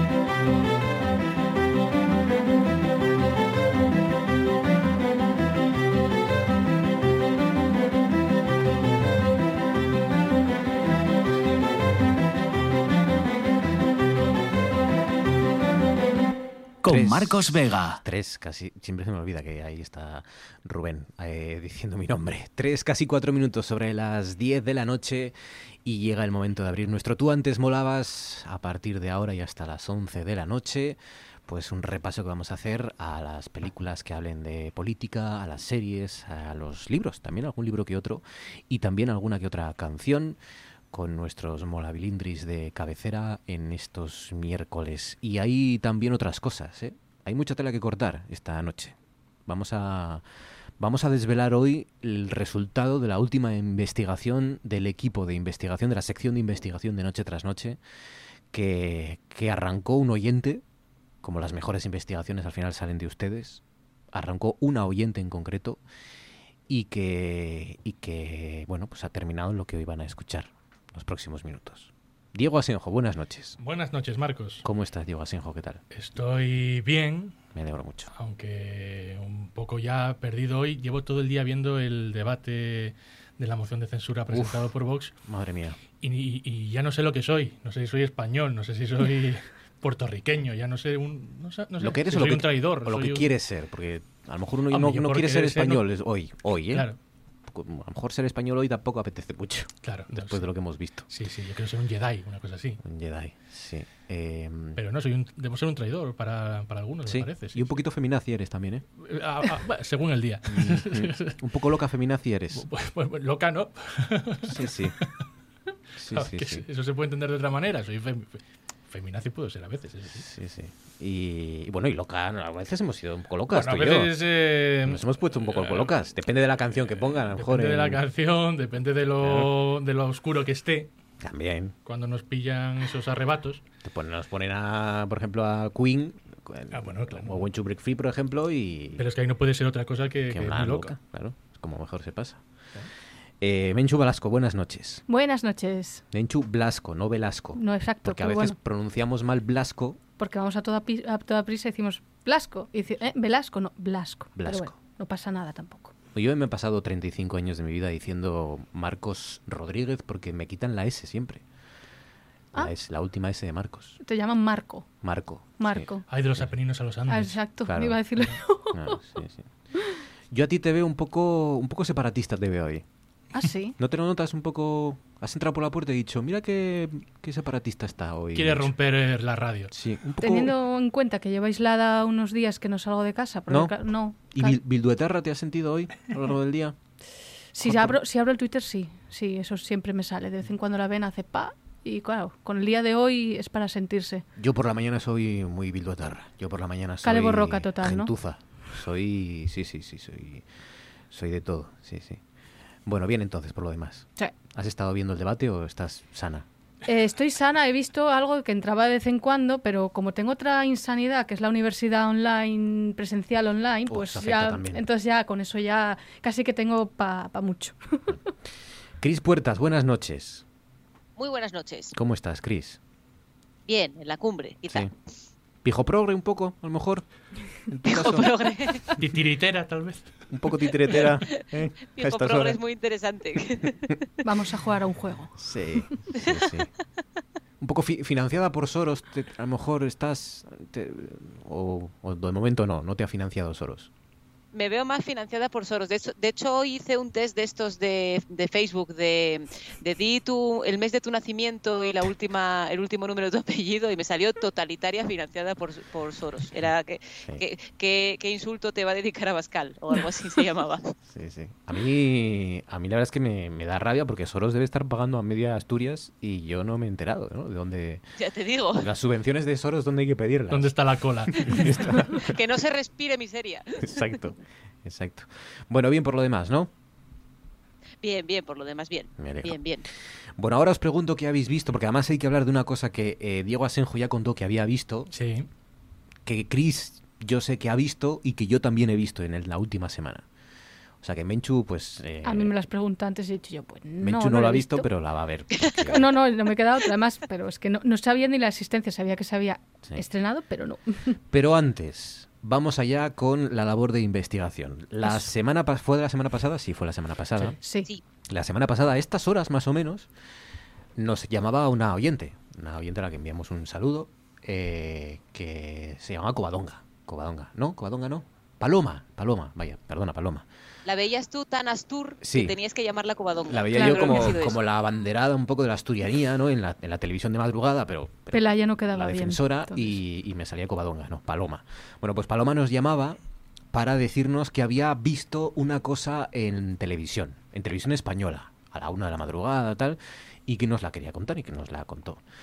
A partir de ahí, bueno, pues todo, bueno, escuchen, porque este fue el, el fragmento, esta fue la llamada que eh, presenciamos aquí la semana pasada de Paloma. Ha llamado una oyente. Buenas noches, amigo o amiga. Bueno, amiga, Paloma. Amiga. Paloma. Bueno. ¿Desde dónde, Paloma? Eh, Avilés, ¿Cómo está Avilés esta noche? cayendo agua chuzos de punta. Sí. Por eso digo yo que no nos tenemos que asustar porque aquí siempre fue así. Sale el sol, llueve, llueve, llueve, llueve. bueno, mira, quería comentaros una barbaridad que escuché entre la una de la madrugada y la, la una y diez. Estaban hablando, eh, es que no podía dormir, y entonces me puse la televisión y puse esa. Y entonces estaban hablando de unas clínicas de fertilidad y sale una de Marbella y entonces estaban hablando de los espermatozoides, ¿no? Que por qué podía ser la mala calidad de los espermatozoides de los hombres ahora y todas estas historias. Sí. Y entonces eh, dijo uno, pero así, es que lo suelto así eh, sin, sin anestesia. Dijo, bueno, pues una de las causas es la fabada asturiana. Y yo No me digas. dije, dije, yo estoy soñándolo, por eso te digo que lo miréis a ver, buscarlo, buscarlo donde sea, porque yo me quedé que ya en toda la noche no dormí. Y luego ya hablo de otras conservas que llevan un revestimiento blanco y tal, y no sé, Uy, pero es que a mí me dejó planchada. Asturianofobia en Marbella. Ya está, ya tengo el titular. Eh, sí, eh, no, bueno, es contra vuestros espermatozoides, o sea, Ya, bueno. El final me encanta porque es como, no, no, asturianofobia no, vosotros con- allá vosotros con vuestras historias. Las asturianas nos salvamos. Exacto, exacto, exacto. Eh, bueno, pues a partir de aquí se puso en maquinaria la- el servicio de investigación de Noche tras Noche de este programa y dimos efectivamente con el fragmento en el que en un programa que es Comando Actualidad, porque, bueno, o similares porque se llaman, o son todos parecidos, pero creo que es Que es Comando, que no querías hacerle publicidad, pero luego sí, ¿no? pues eso, Comando Actualidad. Eh, Creo ¿Se que llama era- así o no? O no. Igual No es se sabe. ¿Quién sabe? Es el gato de Schrödinger de... eh, hacen un reportaje sobre las clínicas de fertilidad y, bueno, en torno a esta historia. Y eh, hemos detectado el momento en el que se cuestiona, bueno, no tanto la fabada asturiana como las latas de conserva. Eso en las mujeres, pero también la calidad del semen del hombre ha caído en picado. Sí, el semen de nuestros abuelos era mejor que el de nuestros padres y el de nuestros padres mejor que el nuestro. Hay muchos productos que son tóxicos para los espermatozoides. Las latas de, de fabada asturiana, por ejemplo, eh, las latas de comida, la película blanca que recubre la lata por dentro es, es tóxica para los espermatozoides, por ejemplo. La película blanca. Ahí está. Pues este es el fragmento. Hasta aquí la labor de investigación de Noche tras Noche, siempre al servicio de, De los oyentes. de Asturias al final. Esto está en manos de ya del Principado. Nosotros ya aquí ya hemos colocado pintamos, sí. lo que quieran hacer ya, si quieren A la mejor, fiscalía. si quieren em- empezar un conflicto diplomático con, Con Málaga creo que era, ¿no? Con, con Marbella. Con sí, sí, Marbella, con bueno, sí, Marbella, sí, Marbella. Pues allá, allá ya nosotros ya no pintamos nada aquí, pero este es el resultado de la investigación. Tenía vamos- razón Paloma, habían hablado mal de las latas de las conservas de nuestras fabadas. La estaba es en el blanco de la lata. Intolerable. Se abre un abanico de oportunidades porque ahora los oyentes, siempre que quieran que investiguemos algo, bueno, que llamen, oye, Ellos aquí que- estamos. Ellos que llamen y si, si Fabián tiene tiempo. Lo conseguiremos, lo conseguiremos poco a poco, ya verás. si a Fabián le sobra 10 segundos de todo lo que tiene que hacer, que va sobrado el pobre. que va sobrado, pues Claro, para claro. Venga, contadme cosas que ya hayáis visto. Diego, empezamos por ti.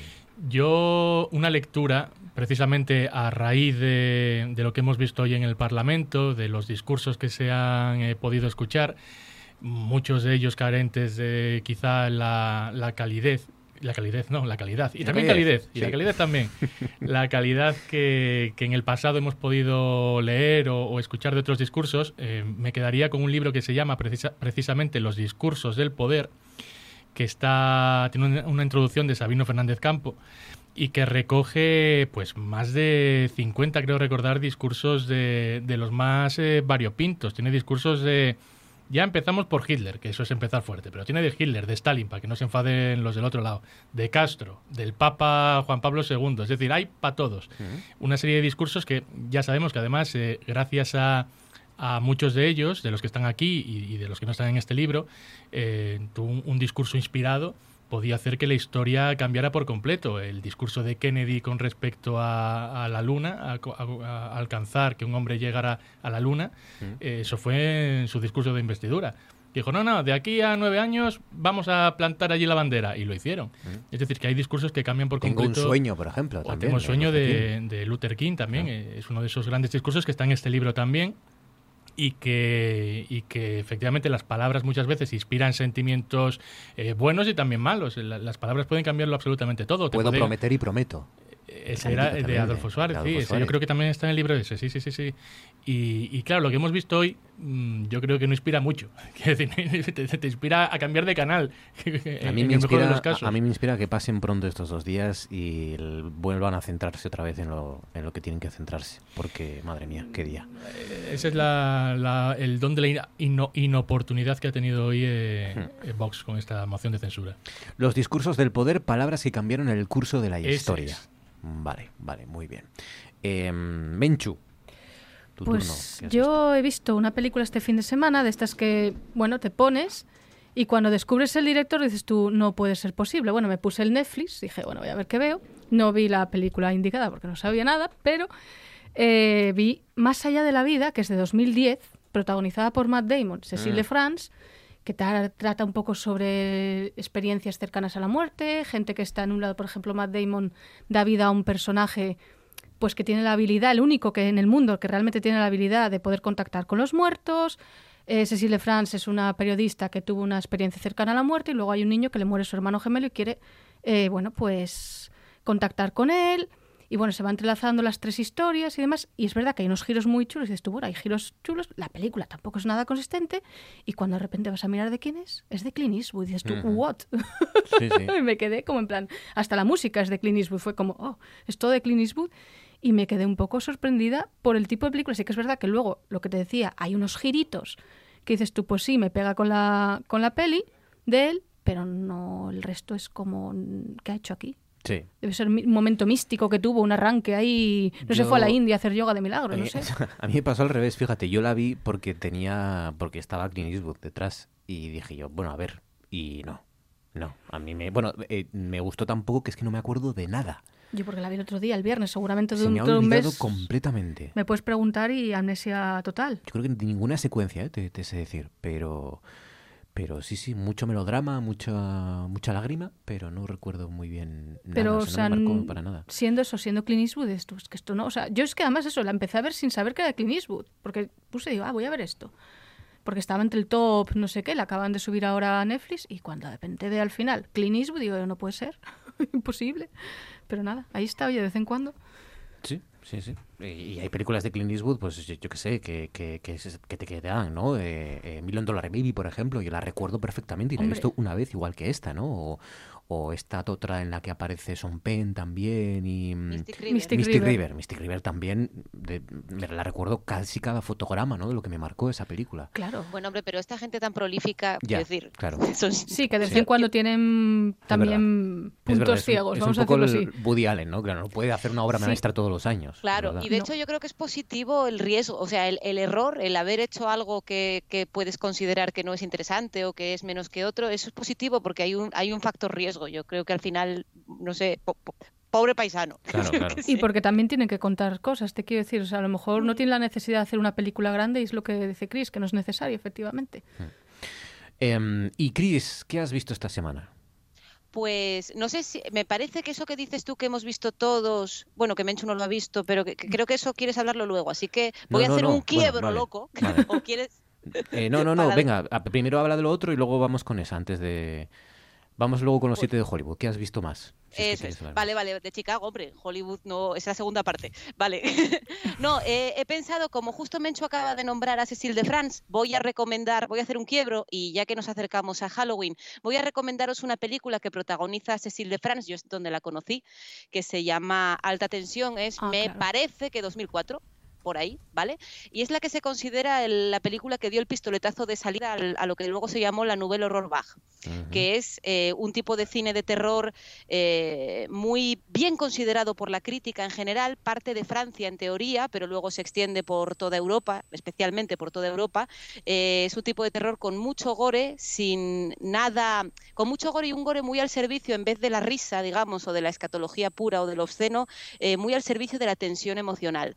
Eh, hay películas como Mártires o como Al Interieur, que luego fueron muy, muy conocidas y muy valoradas, pero ya es muy posterior y, y esta es la que lo inicia todo. Bueno, se supone que lo inicia todo. Yo creo que hay muchos precedentes como podríamos meter, yo qué sé, quizá Deliverance o otro tipo de cine con menos gore y menos en el género, pero que tiene que ver eh, dentro de esto. Y a mí me pareció una película muy interesante. Si os interesa, insisto, es terror, es una película francesa con muchísima tensión, que se llama Alta Tensión, no mienten, Alta tensión. Pero está bien interpretada y es interesante. Vale. Muy bien, nos la apuntamos. Bueno, em, Diego, nos habías dicho que los siete de Chicago. De Chicago. No de Hollywood, como dijo mal Chris antes. Pero bueno, los protagonistas, los actores, seguro que hay siete que son de Hollywood. Eran siete de Hollywood. Em, nos habías dicho que te había gustado, ¿no? A mí me gustó, sí, me gustó. Tiene alguna cosilla que cuando ves la película puedes pensar que es eh, demasiado exagerada, demasiado ñoña incluso, pero que una vez eh, compruebas cuáles fueron los eh, acontecimientos reales, lo que de verdad ocurrió en el juicio, ves que lo que muestra la película más o menos se ajusta a la realidad y que incluso a veces se queda demasiado corta con respecto a las barbaridades que, que se vieron en aquel, en aquel juzgado. Es la película de Aaron Sorkin, hablamos de ella la semana pasada, los, el juicio de los siete de Chicago, en eh, una película que también pues aludía ¿no? a las manifestaciones contra la guerra de Vietnam, eh, a esas concentraciones que se produjeron en Chicago y que pues provocaron que se hiciera un juicio, que es lo que relata, es una película de juicios, ¿no? Sí. Y había, bueno, y hay, es uno de los estrenos de Netflix de esta temporada y ya saben que hay muchos ojos puestos, hay muchas miradas puestas en Netflix porque los próximos Oscars prácticamente van a estar copados, como no se están estrenando películas apenas en los cines, pues van a estar copadas por las propuestas que haga Netflix. Y esta, pues es una de las que, de las series, ¿no? De las que suena bastante, sí, sí. Chris, ¿te ha gustado o no te ha gustado? No, no, no me ha gustado nada. No me ha gustado nada. De, a ver, sí que es cierto que Sorkin, eh, yo nunca. jo, me gustaría que estuviera aquí Baizán, que es muy fan, Hmm. para, para potenciarnos la parte positiva que él tiene, de, de- que también es, es interesante como él lo cuenta. Eh, a mí Sorkin yo nunca he sido muy fan, me parece me parece que aunque trate temas elevados, los hace de un modo muy, muy básico. Eh, y en este caso, mucho más que nunca. Yo, por ejemplo, de Newsroom, por ejemplo, que yo creo que es lo último a lo que le di un poco de oportunidad, eh, me parecía extremadamente maniqueo y que vende precisamente una objetividad que no cumple. Y aquí ya me parece que está llevado un poco a que esa fórmula que otras veces funciona, porque yo me veo la red social y paso la tarde, quiero decir, no tengo nada en contra. de- y de hecho, como script doctor, creo que es muy, muy interesante la labor que hace. Pero en este caso ya me pareció, es tan claro la fórmula, en plan de, vale, ahora como tenemos que tal, metemos un montaje rápido, la música es la que te genera la tensión, no, no lo que se está diciendo, el tipo de... Siempre sabes con quién tienes que ir como espectador, aunque seas un espectador más de derechas, más de izquierdas, más de tal o más de cual, no, no es aquello que decía eh, Billy Wilder, que venía de Lubitsch, de al espectador hay que decirle dos más dos y dejarle que diga cuatro. No, no tal. Me parece, además es una película muy creada que estoy, bueno, esto es, es una labor interesante como guionista, pero que yo no, no puedo evitar no comulgar. Es una película muy creada para que tú puedas mirar el móvil, despistarte, no sé qué, y seguir siguiéndola perfectamente. Y, y- y la parte final me parece a, a la altura del, del momento final de Esencia de Mujer, cuando Al Pacino hace aquel discurso que, que- que lo hizo porque, porque si no, no hacía la peli, yo creo, o alguna cosa de estas, y como súper tal. Sin embargo, como bien dice Diego, la realidad supera la ficción, porque, Sí. porque Y además lo hemos visto hoy. no- Sí. eh, hoy, ha pasado hoy. Eh, hay, hay gente de lo, de- supongo que de lo, bueno, seri- no sé si sería el propio Abascal o personas eh, cercanas a él o los que escribieron parte de, de los discursos que él hizo hoy, que han visto los siete de Chicago. Seguro. seguro. Yo pensé lo mismo cuando estaba siguiendo el, el debate sobre la moción de censura hoy en el Congreso de los Diputados. Pensé lo mismo. Digo, digo, alguien se ha dejado llevar por, por el final de la película. Sí, pero Es luego... que encima fue este fin de semana, porque si tú lo dejas unos- Exacto, unas semanas exacto, más. sí, de sí. todos modos, hemos visto, que lo estuvimos comentando esta tarde, que Basagoiti a- en, en, en 2013 hizo, hizo lo mismo. Eh, entonces no sabemos muy bien si es más homenaje a Basagoiti, si es más cuestión del, del momento Netflix del fin de semana o si realmente es del propio juicio, que yo ignoro si, si esa parte es real o es una parte llevada más por, por la ficción o, la- o por la pirotecnia. Hablamos de Eso lo que ha- eso ya no lo sé. de la contestación, la respuesta hoy de Santiago Abascal a la eh, a Bildu, a la diputada Sí. de Bildu, ¿no? que es eh, empezar a leer las víctimas de ETA, los nombres y los apellidos de todas las víctimas de ETA, ¿no? Sí. Que ha estado un buen rato, claro, lógicamente. Eh, eh, pues, pues fíjate que yo estoy un poco de acuerdo con los dos, aunque no aunque parezca mentira.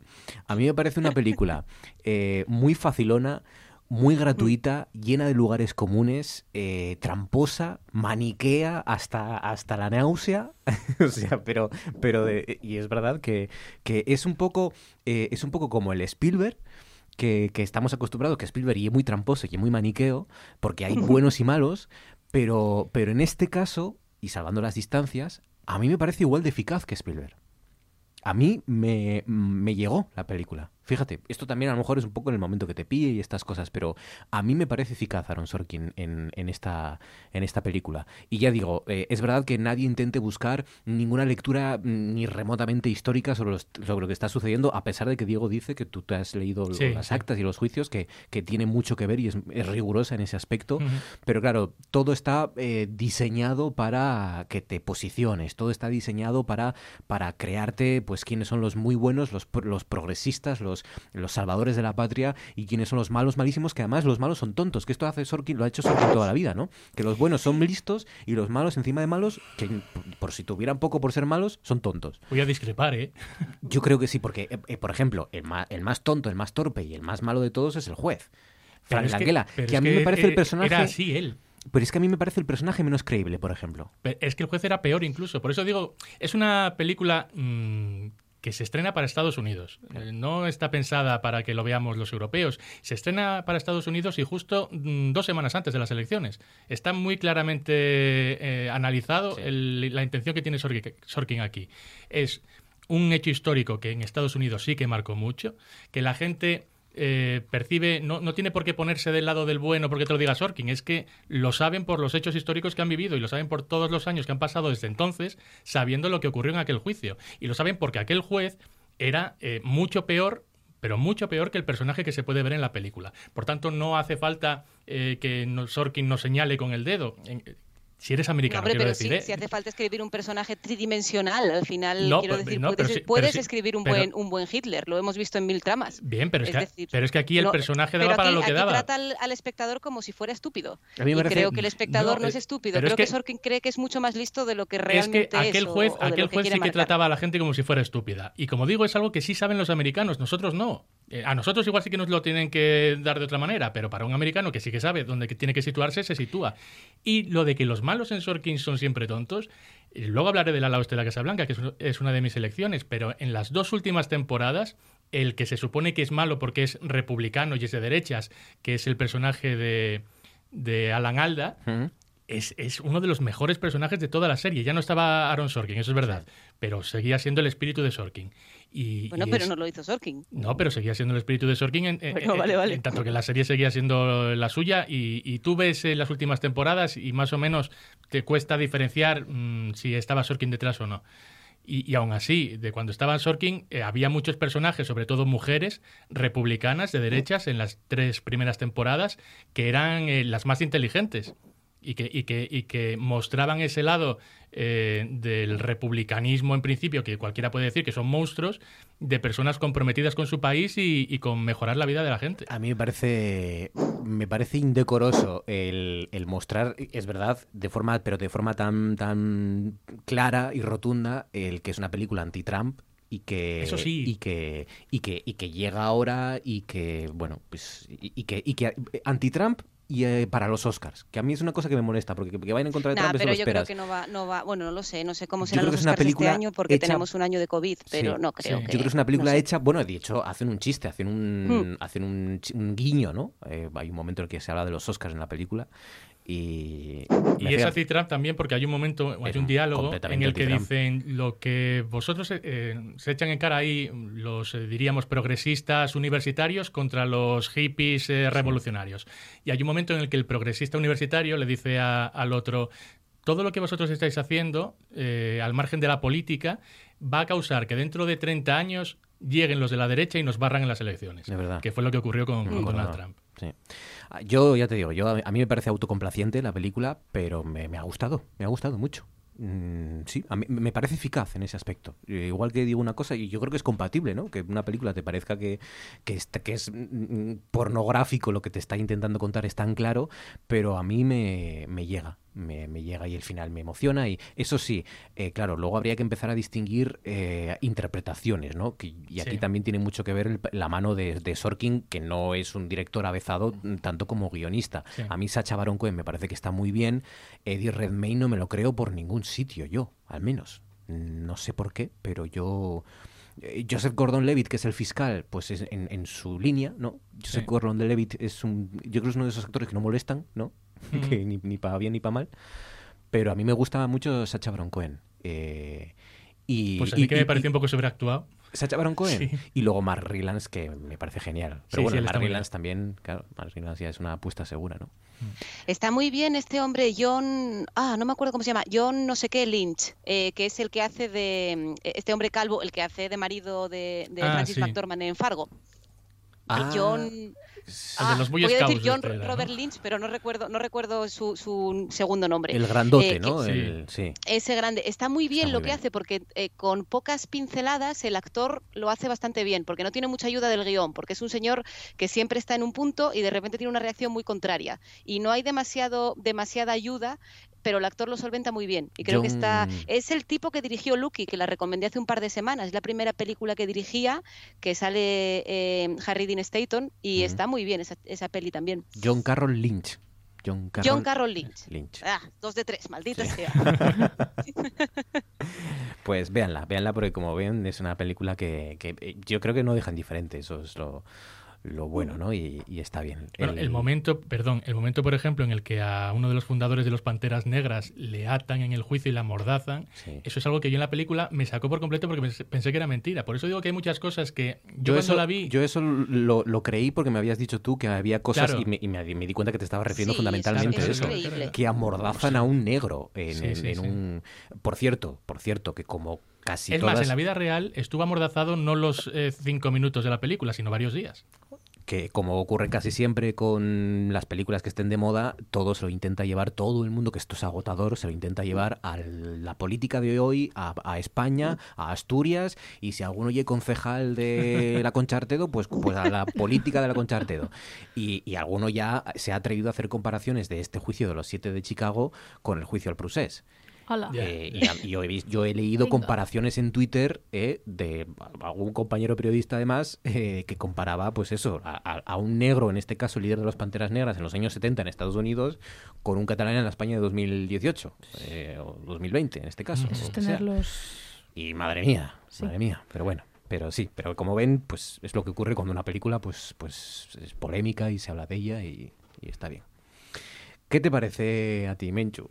Bueno, y estoy escuchando este apasionante debate que os habéis montado aquí.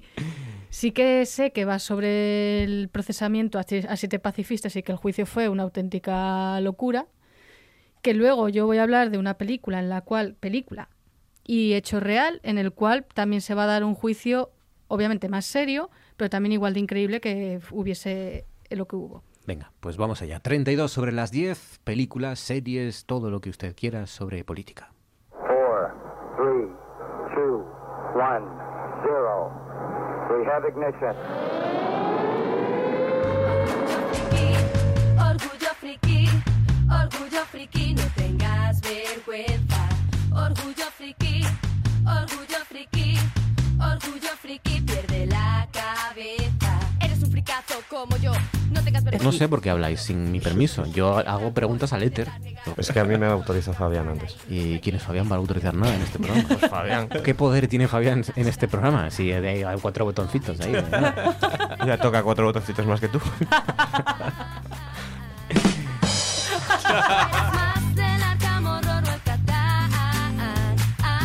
Creo que es mi película favorita de Batman con honores. Incluso me atrevería a decir que es mejor que del Caballero Oscuro. Y ahora espero que ahora me matéis, ¿vale? Por lo que acabo de Uf, eh, estamos, eh, Diego y yo nos estamos abrazando ahora mismo, Carol. Pero mola, Carol es el Joker. Carol quiere ver el mundo arder. Mola muchísimo este momento.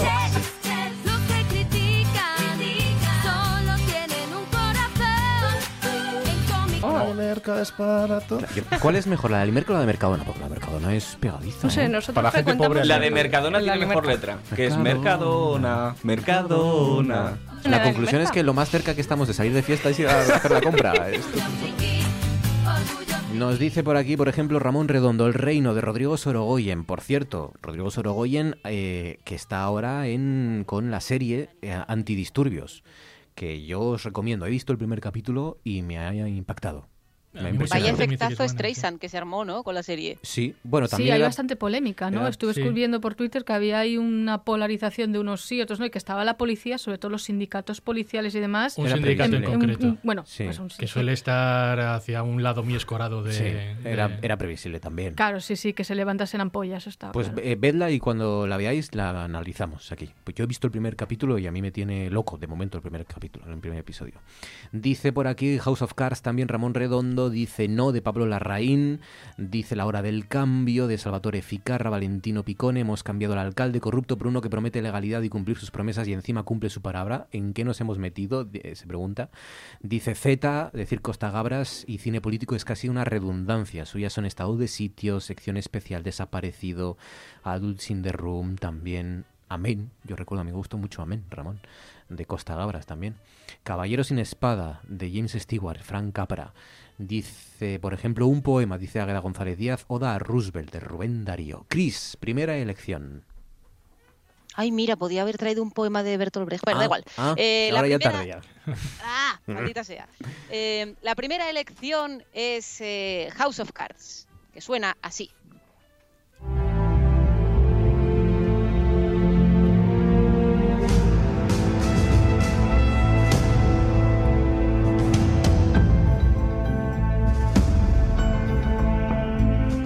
Pasé pipa yo con las dos primeras temporadas de House of Cards. Sí. Pero pipa. Sí, sí. O sea, oír esto ya era una noche buena, ya. Es que además House of Cards seguramente no fue la primera, pero por lo menos en mi recuerdo fue la primera serie que apareció a bloque, Sí. que generaba que Todos tú, los capítulos, eh, ¿no? De una temporada. Claro, eran, igual eran 15 o 12 y aparecían a bloque. Entonces yo recuerdo de estar viendo la serie y entrar pues en Twitter o algo y ver a la gente o en los foros de, de las series, cuando, cuando las buscabas pirata, seamos honestos, luego había el foro que tú podías comentar cosas y veías a gente diciendo no me sé controlar, no sé lo que está pasando, son las 5 de la mañana. Sí, sí, y sí. claro, porque tú querías ser una persona honrada y, y intentar verlo poco a poco, pero no, era imposible. Y esta serie, una de las grandezas que tiene es esto que hablamos muchas veces de cómo, de cómo los, lo que nos pasaba, es que no, no quiero nombrarla por si la habéis traído alguno, pero, pero bueno, la puedo nombrar, no pasa nada. Como nos pasaba con Miss América, ¿no? Esta cosa que dices tú, madre mía, pero si están hablando de, de una enmienda, de una cosa burocrática y es trepidante, o Sí, sea, sí, cómo sí, están consiguiendo. Y luego además House of Cards colaba eso muy bien, cosas de estas fuera de todo de bolos, como que el presidente en persona fuera al metro a, a empujar a una persona Sí. y cosas así súper súper fuera de bolos y lo jugaba muy bien. El- eh, era una serie realmente muy prefabricada porque se, se contaba mucho la leyenda que estaba basada en, eh, en encuestas, ¿no? De, de encuestas estas que se hacen mucho en Estados Unidos de, de llevar a gente a una sala y qué quiere usted ver y cómo qué tal. Pero claro, el resultado hay que reconocer que no es nada impersonal, todo lo contrario. Tiene esa cosa agobiante de, de los yonkis del hormigón, ¿no? De Sí. esa sensación de, por favor, que alguien se ponga un vestido rojo o algo, por un color fuerte aquí en algún momento. Pero está muy bien. Y el, el tándem Robin Wright y, y Kevin Spacey era, era espectacular, porque era esa, esa pareja tan compleja y a la vez tan bien creada y tan poco habitual en este tipo de series. eh, que funcionaba muy bien, era una especie de, de- de Macbeth y Lady Macbeth Sí. llevado, llevado a otro punto. Adem- Además, en la primera temporada, que es cuando nos hacen, me parece una, una cabriola de, de- de escritura de guion muy compleja, que es que en la primera temporada, que es cuando nos presentan cómo funciona ese matrimonio, los dos tienen amantes.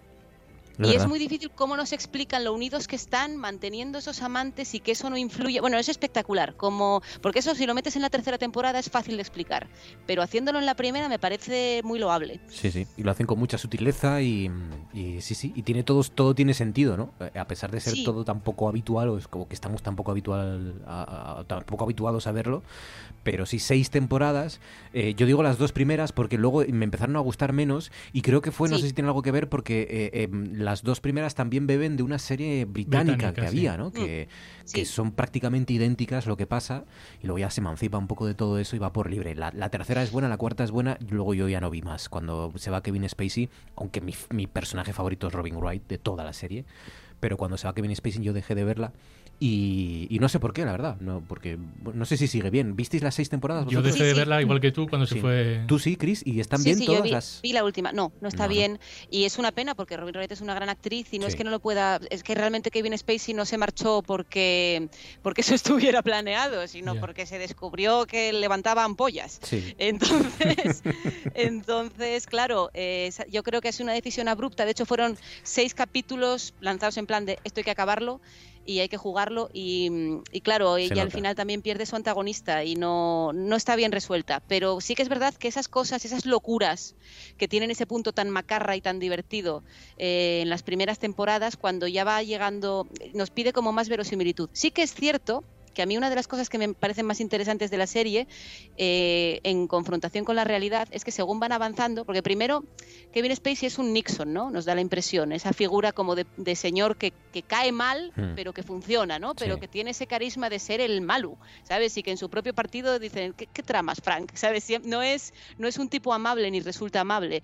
Eh, y según avanza en la realidad, Trump van poniéndole el pelo, claro, le ponen el pelo como blanco para que parezca más rubio, engorda, no sé si el actor o el personaje o ambos dos, y, y juegan un poco al, al punto Trump. ¿Qué pasa? Que lo- la grandeza de la quinta temporada, y yo creo que parte de la cuarta también, está en que la realidad pasaban cosas Sí, mucho sí, más bestias. O sea, la parodia era más pequeña. Es decir, tú ves eh, la parodia de Leslie Nielsen de Drácula y la peluca que lleva Leslie Nielsen haciendo de Drácula es más pequeña que la que lleva Gary Oldman Claro que en, la, en la de Coppola. Y aquí pasa igual. O sea, Trump decía, yo como soy un señor muy rico, puedo coger a las mujeres por el ajal Sí. y no pasa nada.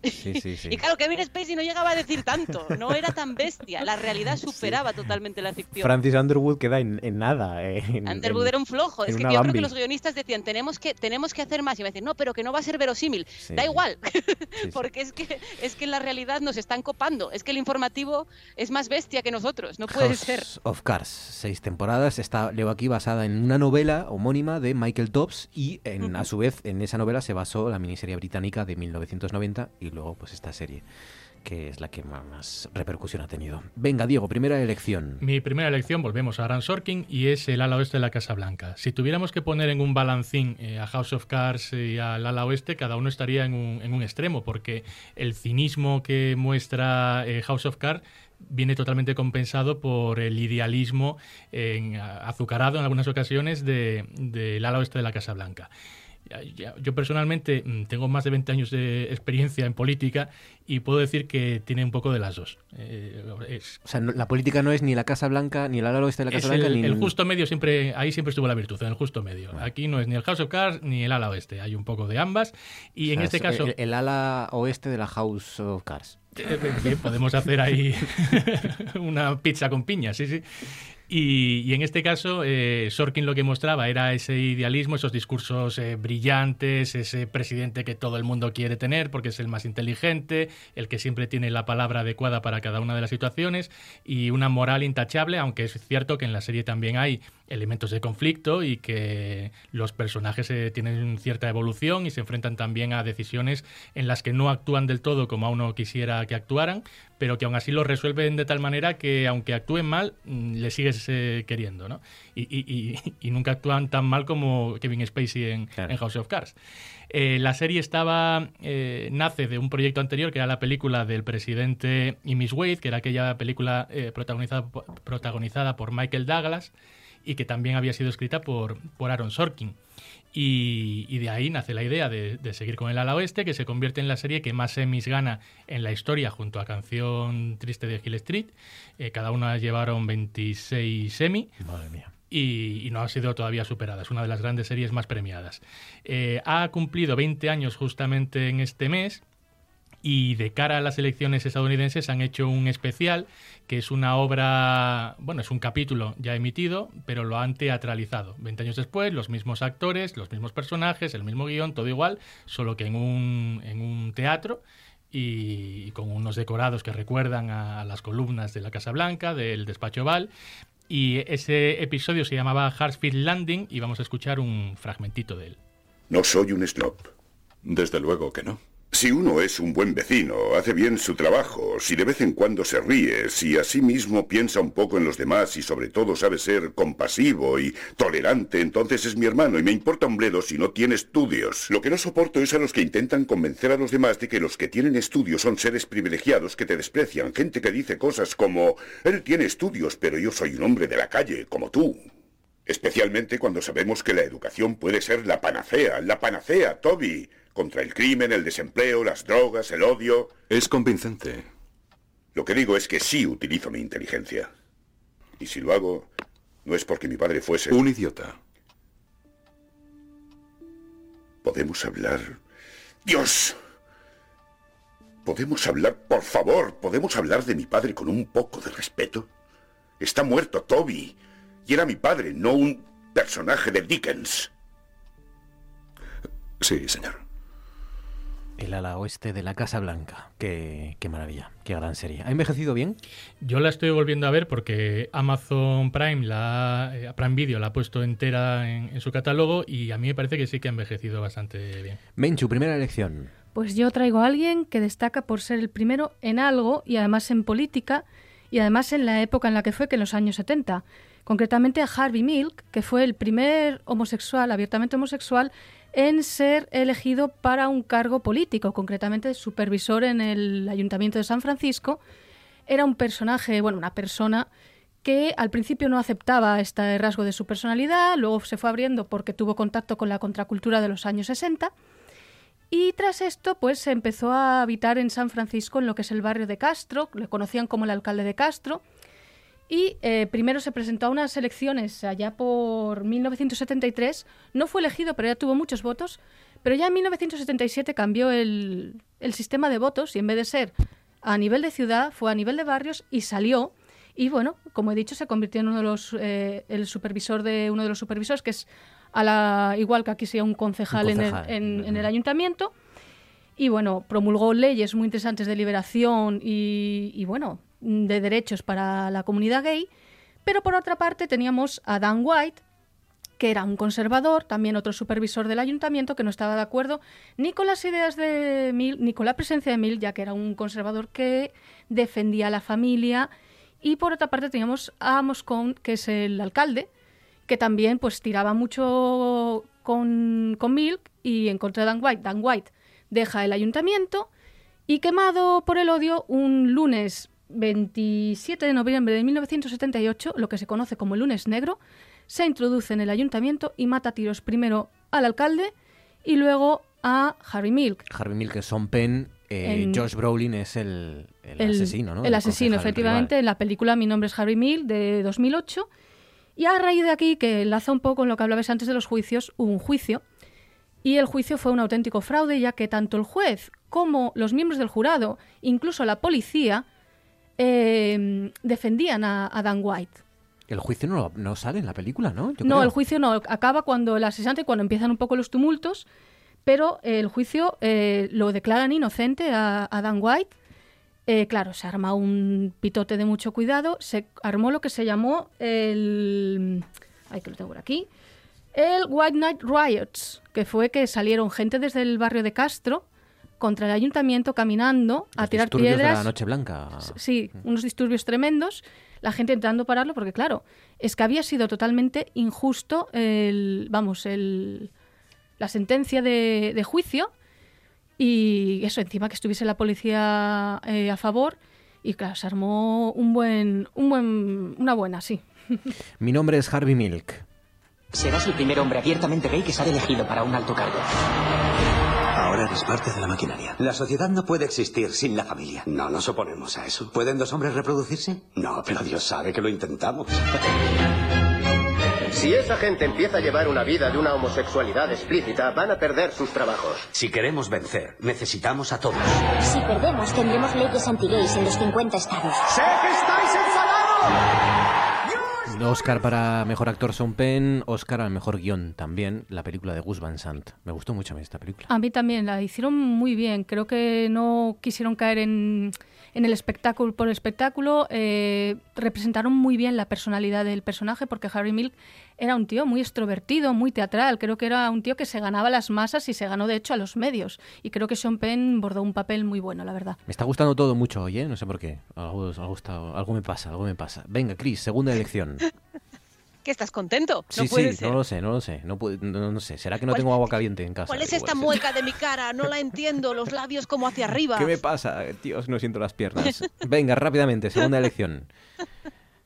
Rápidamente, pues como hace mucho que no hablo de Shakespeare, voy a aprovechar y, y voy a hablar de Ricardo III, eh, que es una obra que además entronca mucho con, con House of Cards. De hecho, House of Cards no es, vamos, yo creo que, es, que está bastante, bastante claro en muchos puntos eh, que, que se inspira eh, no solamente en, en- en Ricardo III, también decíamos antes de Macbeth, en, otras obras eh, históricas. El propio Kevin Spacey hizo el Ricardo III aquí, lo, lo vieron. Sí, en Avilés, En ¿no? Avilés, en Niemeyer.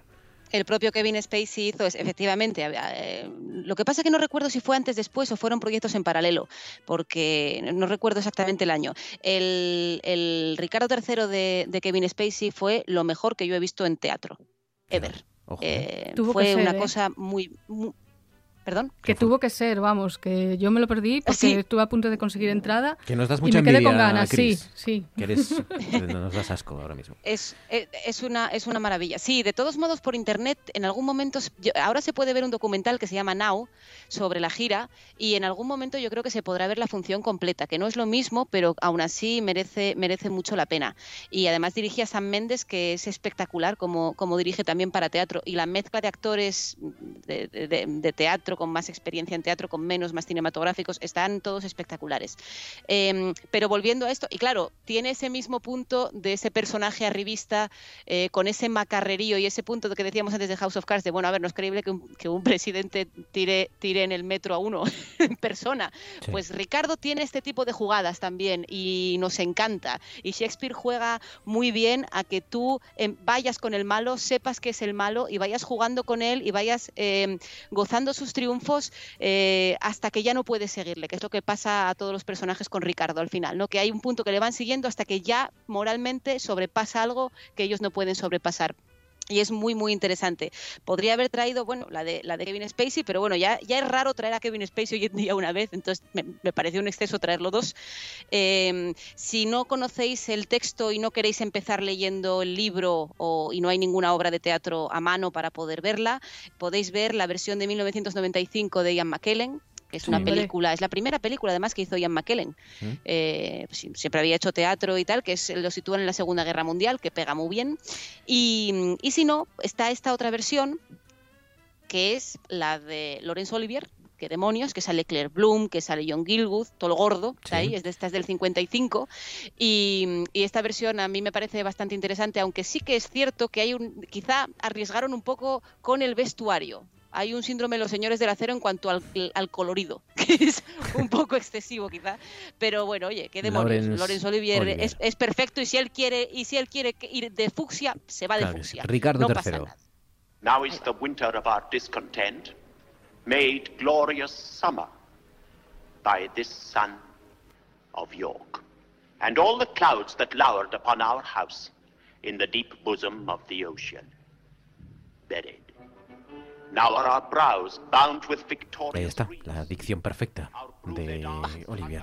Ricardo III, Diego, segunda elección, rápidamente. En 1958, eh, Spencer Tracy protagoniza El último Hurra, que es una película dirigida por John Ford y que no parece para nada una película de John Ford porque frente a los eh, paisajes que solíamos ver en su filmografía, esta es una película de interiores y además con mucho humor. Eh, puede parecer incluso una película de Billy Wilder en algún, en algún momento. Spencer Tracy es el alcalde de una ciudad cuyo nombre no conocemos, es un poco como la mancha de Quijote, y, él es un alcalde que se tiene que presentar a una última campaña electoral, ya es eh, mayor, y su contrincante es un jovencito que aparece con el apoyo de las grandes élites de la ciudad y que hace un tipo de campaña muy basada en la imagen. Eh, es una crítica, obviamente, esta película a esa a esa transformación que hubo de, dejar aparcados los grandes discursos, los grandes razonamientos, para que todo fuera anuncios de televisión, anuncios en radio y primara la imagen sobre todo lo demás. Vamos a escuchar cómo se enfrentaba el personaje de Tracy a las élites de la ciudad. No le ocurre nada al crédito de la ciudad y les consta. Mire, en eso discrepamos.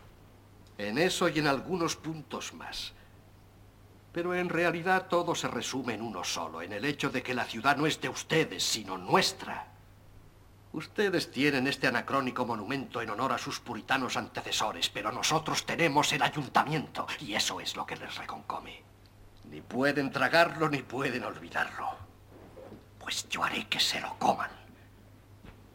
El proyecto de las viviendas seguirá en pie como está planeado y se empezará el día señalado. ¿Y saben qué día será ese, por cierto? El día de San Patricio. El último hurra. Menchu, segunda elección. Voy a empezar por una fecha, 13 de septiembre de 1973. Ruido, sangre y barbarie. A partir de este momento, político o gremial y a cualquiera persona que no obedezca los mandos u órdenes emanadas de las autoridades militares. Las personas que sean arrestadas serán sometidas a proceso y en caso que se les sorprenda con armas y o explosivos serán sometidas a los tribunales militares en tiempo de guerra. Esto no es ficción. No. Esto, es un documento histórico. Esto es un documento histórico. Concretamente es el bando que los militares emitieron tras dar el golpe de Estado en Chile. Hmm. Tras Pinochet, que dio el golpe de Estado y derrocó, bueno, derrocó, no, lo quitaron del medio de mala manera, a Salvador Allende. Esto ocurrió, como bien he dicho, el 13 de septiembre de 1973 se instauró el terror, se instauró un, régimen totalitario y con ello llegaron pues campos de concentración y también centros de tortura. Y esto es lo que os traigo yo hoy, que a partir de 1974 hubo un escritor que se llamaba Hernán Valdés y que en un libro suyo que se llama Tejas Verdes, diario de un campo de concentración en Chile, concretamente editado por Ariel en 1974, él contó su experiencia en ese centro de, tortura en Tejas Verdes, que quedaba en el departamento de San Antonio, muy cerca de Santiago de Chile. Estuvo un mes, mes y pico en el, en el campo de concentración, en ese, en ese centro de... De internamiento, de, de, Sí, de internamiento y, de tortura, lo que pasa es que no podían decir nada. Luego salió liberado, pero tuvo como una lotería. Los llevaron para Santiago en un coche, nadie o sea, sabía quién para dónde iba para, para un sitio para otro, él se pudo liberar y pudo emigrar a España. Pero vamos, lo que cuenta en el libro es tela. Tejas Verdes, el libro de Hernán Valdés, es el autor que cuenta en primera persona su experiencia en la dictadura de Chile. Cris, venga, última, rápidamente, última elección. Muy rápido, muy rápido, me voy con Game Change, que es una miniserie de 2012. Ya hemos hablado alguna vez sobre ella, así que no me explayo. Es para pasar la tarde, está muy bien hecha, no es hiper ultra mega profunda, no es Tarkovsky, pero está muy bien. Y sobre todo mola porque Julian Moore, que a mí es una actriz que me encanta, hace un papelazo brutal. Y es otra de esas historias que cuentan muy bien los americanos sobre algo que igual tampoco es tan trepidante, pero lo cuenta muy bien, que es la campaña del senador McCain con Sarah Palin por la presidencia.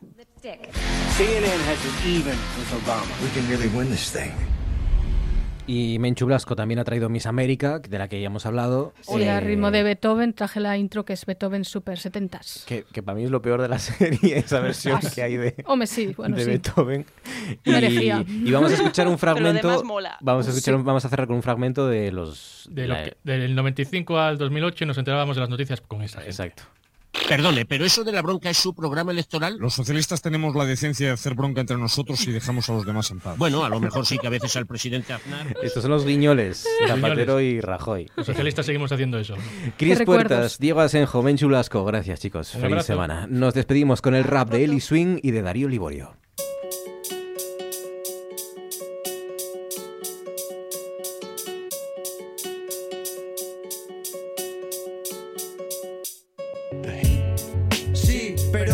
No critiques las costumbres de los pueblos que visites.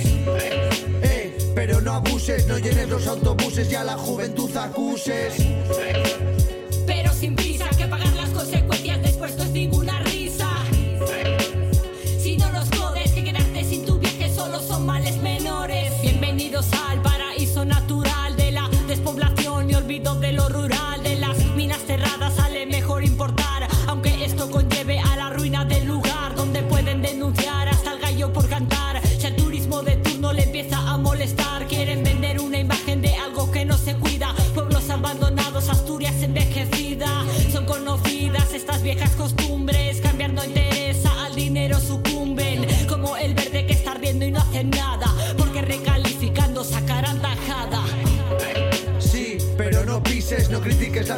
De los pueblos que visites. Eh, pero no abuses, no llenes los autobuses y a la juventud acuses. Pero sin prisa, que pagar las consecuencias después no es ninguna risa. Si no los jodes, que sin tu viaje solo son males menores. Tenido un verano de locos, incongruente. Los pueblos de pocos abarrotados de gente. Con media vuelta de coco ya es evidente. Tú te comes los mocos pa' que luzca el presidente. Asturias era la comunidad consciente, pero llegó el turismo y bueno, le cambió la mente. Cambió la finalidad rápidamente y le daba lo mismo que aumentasen los pacientes. Ahora sí, eh, cuando llega octubre, limita los bares otra vez y no les cubre. Sufren, pero son de casa que se jodan. De Madrid se sube porque es destino de moda. Por supuesto, ven aquí para hacer tu boda. Vete a cada vedo desde Murcia que eso mola. Llévate el gatete que en el pueblo lo abandonan y denuncia al vecino porque huele mal si abona. Ven, pero la creación de Eli Swing y Darío Liborio para esta semana. Gracias por su confianza. Hasta mañana.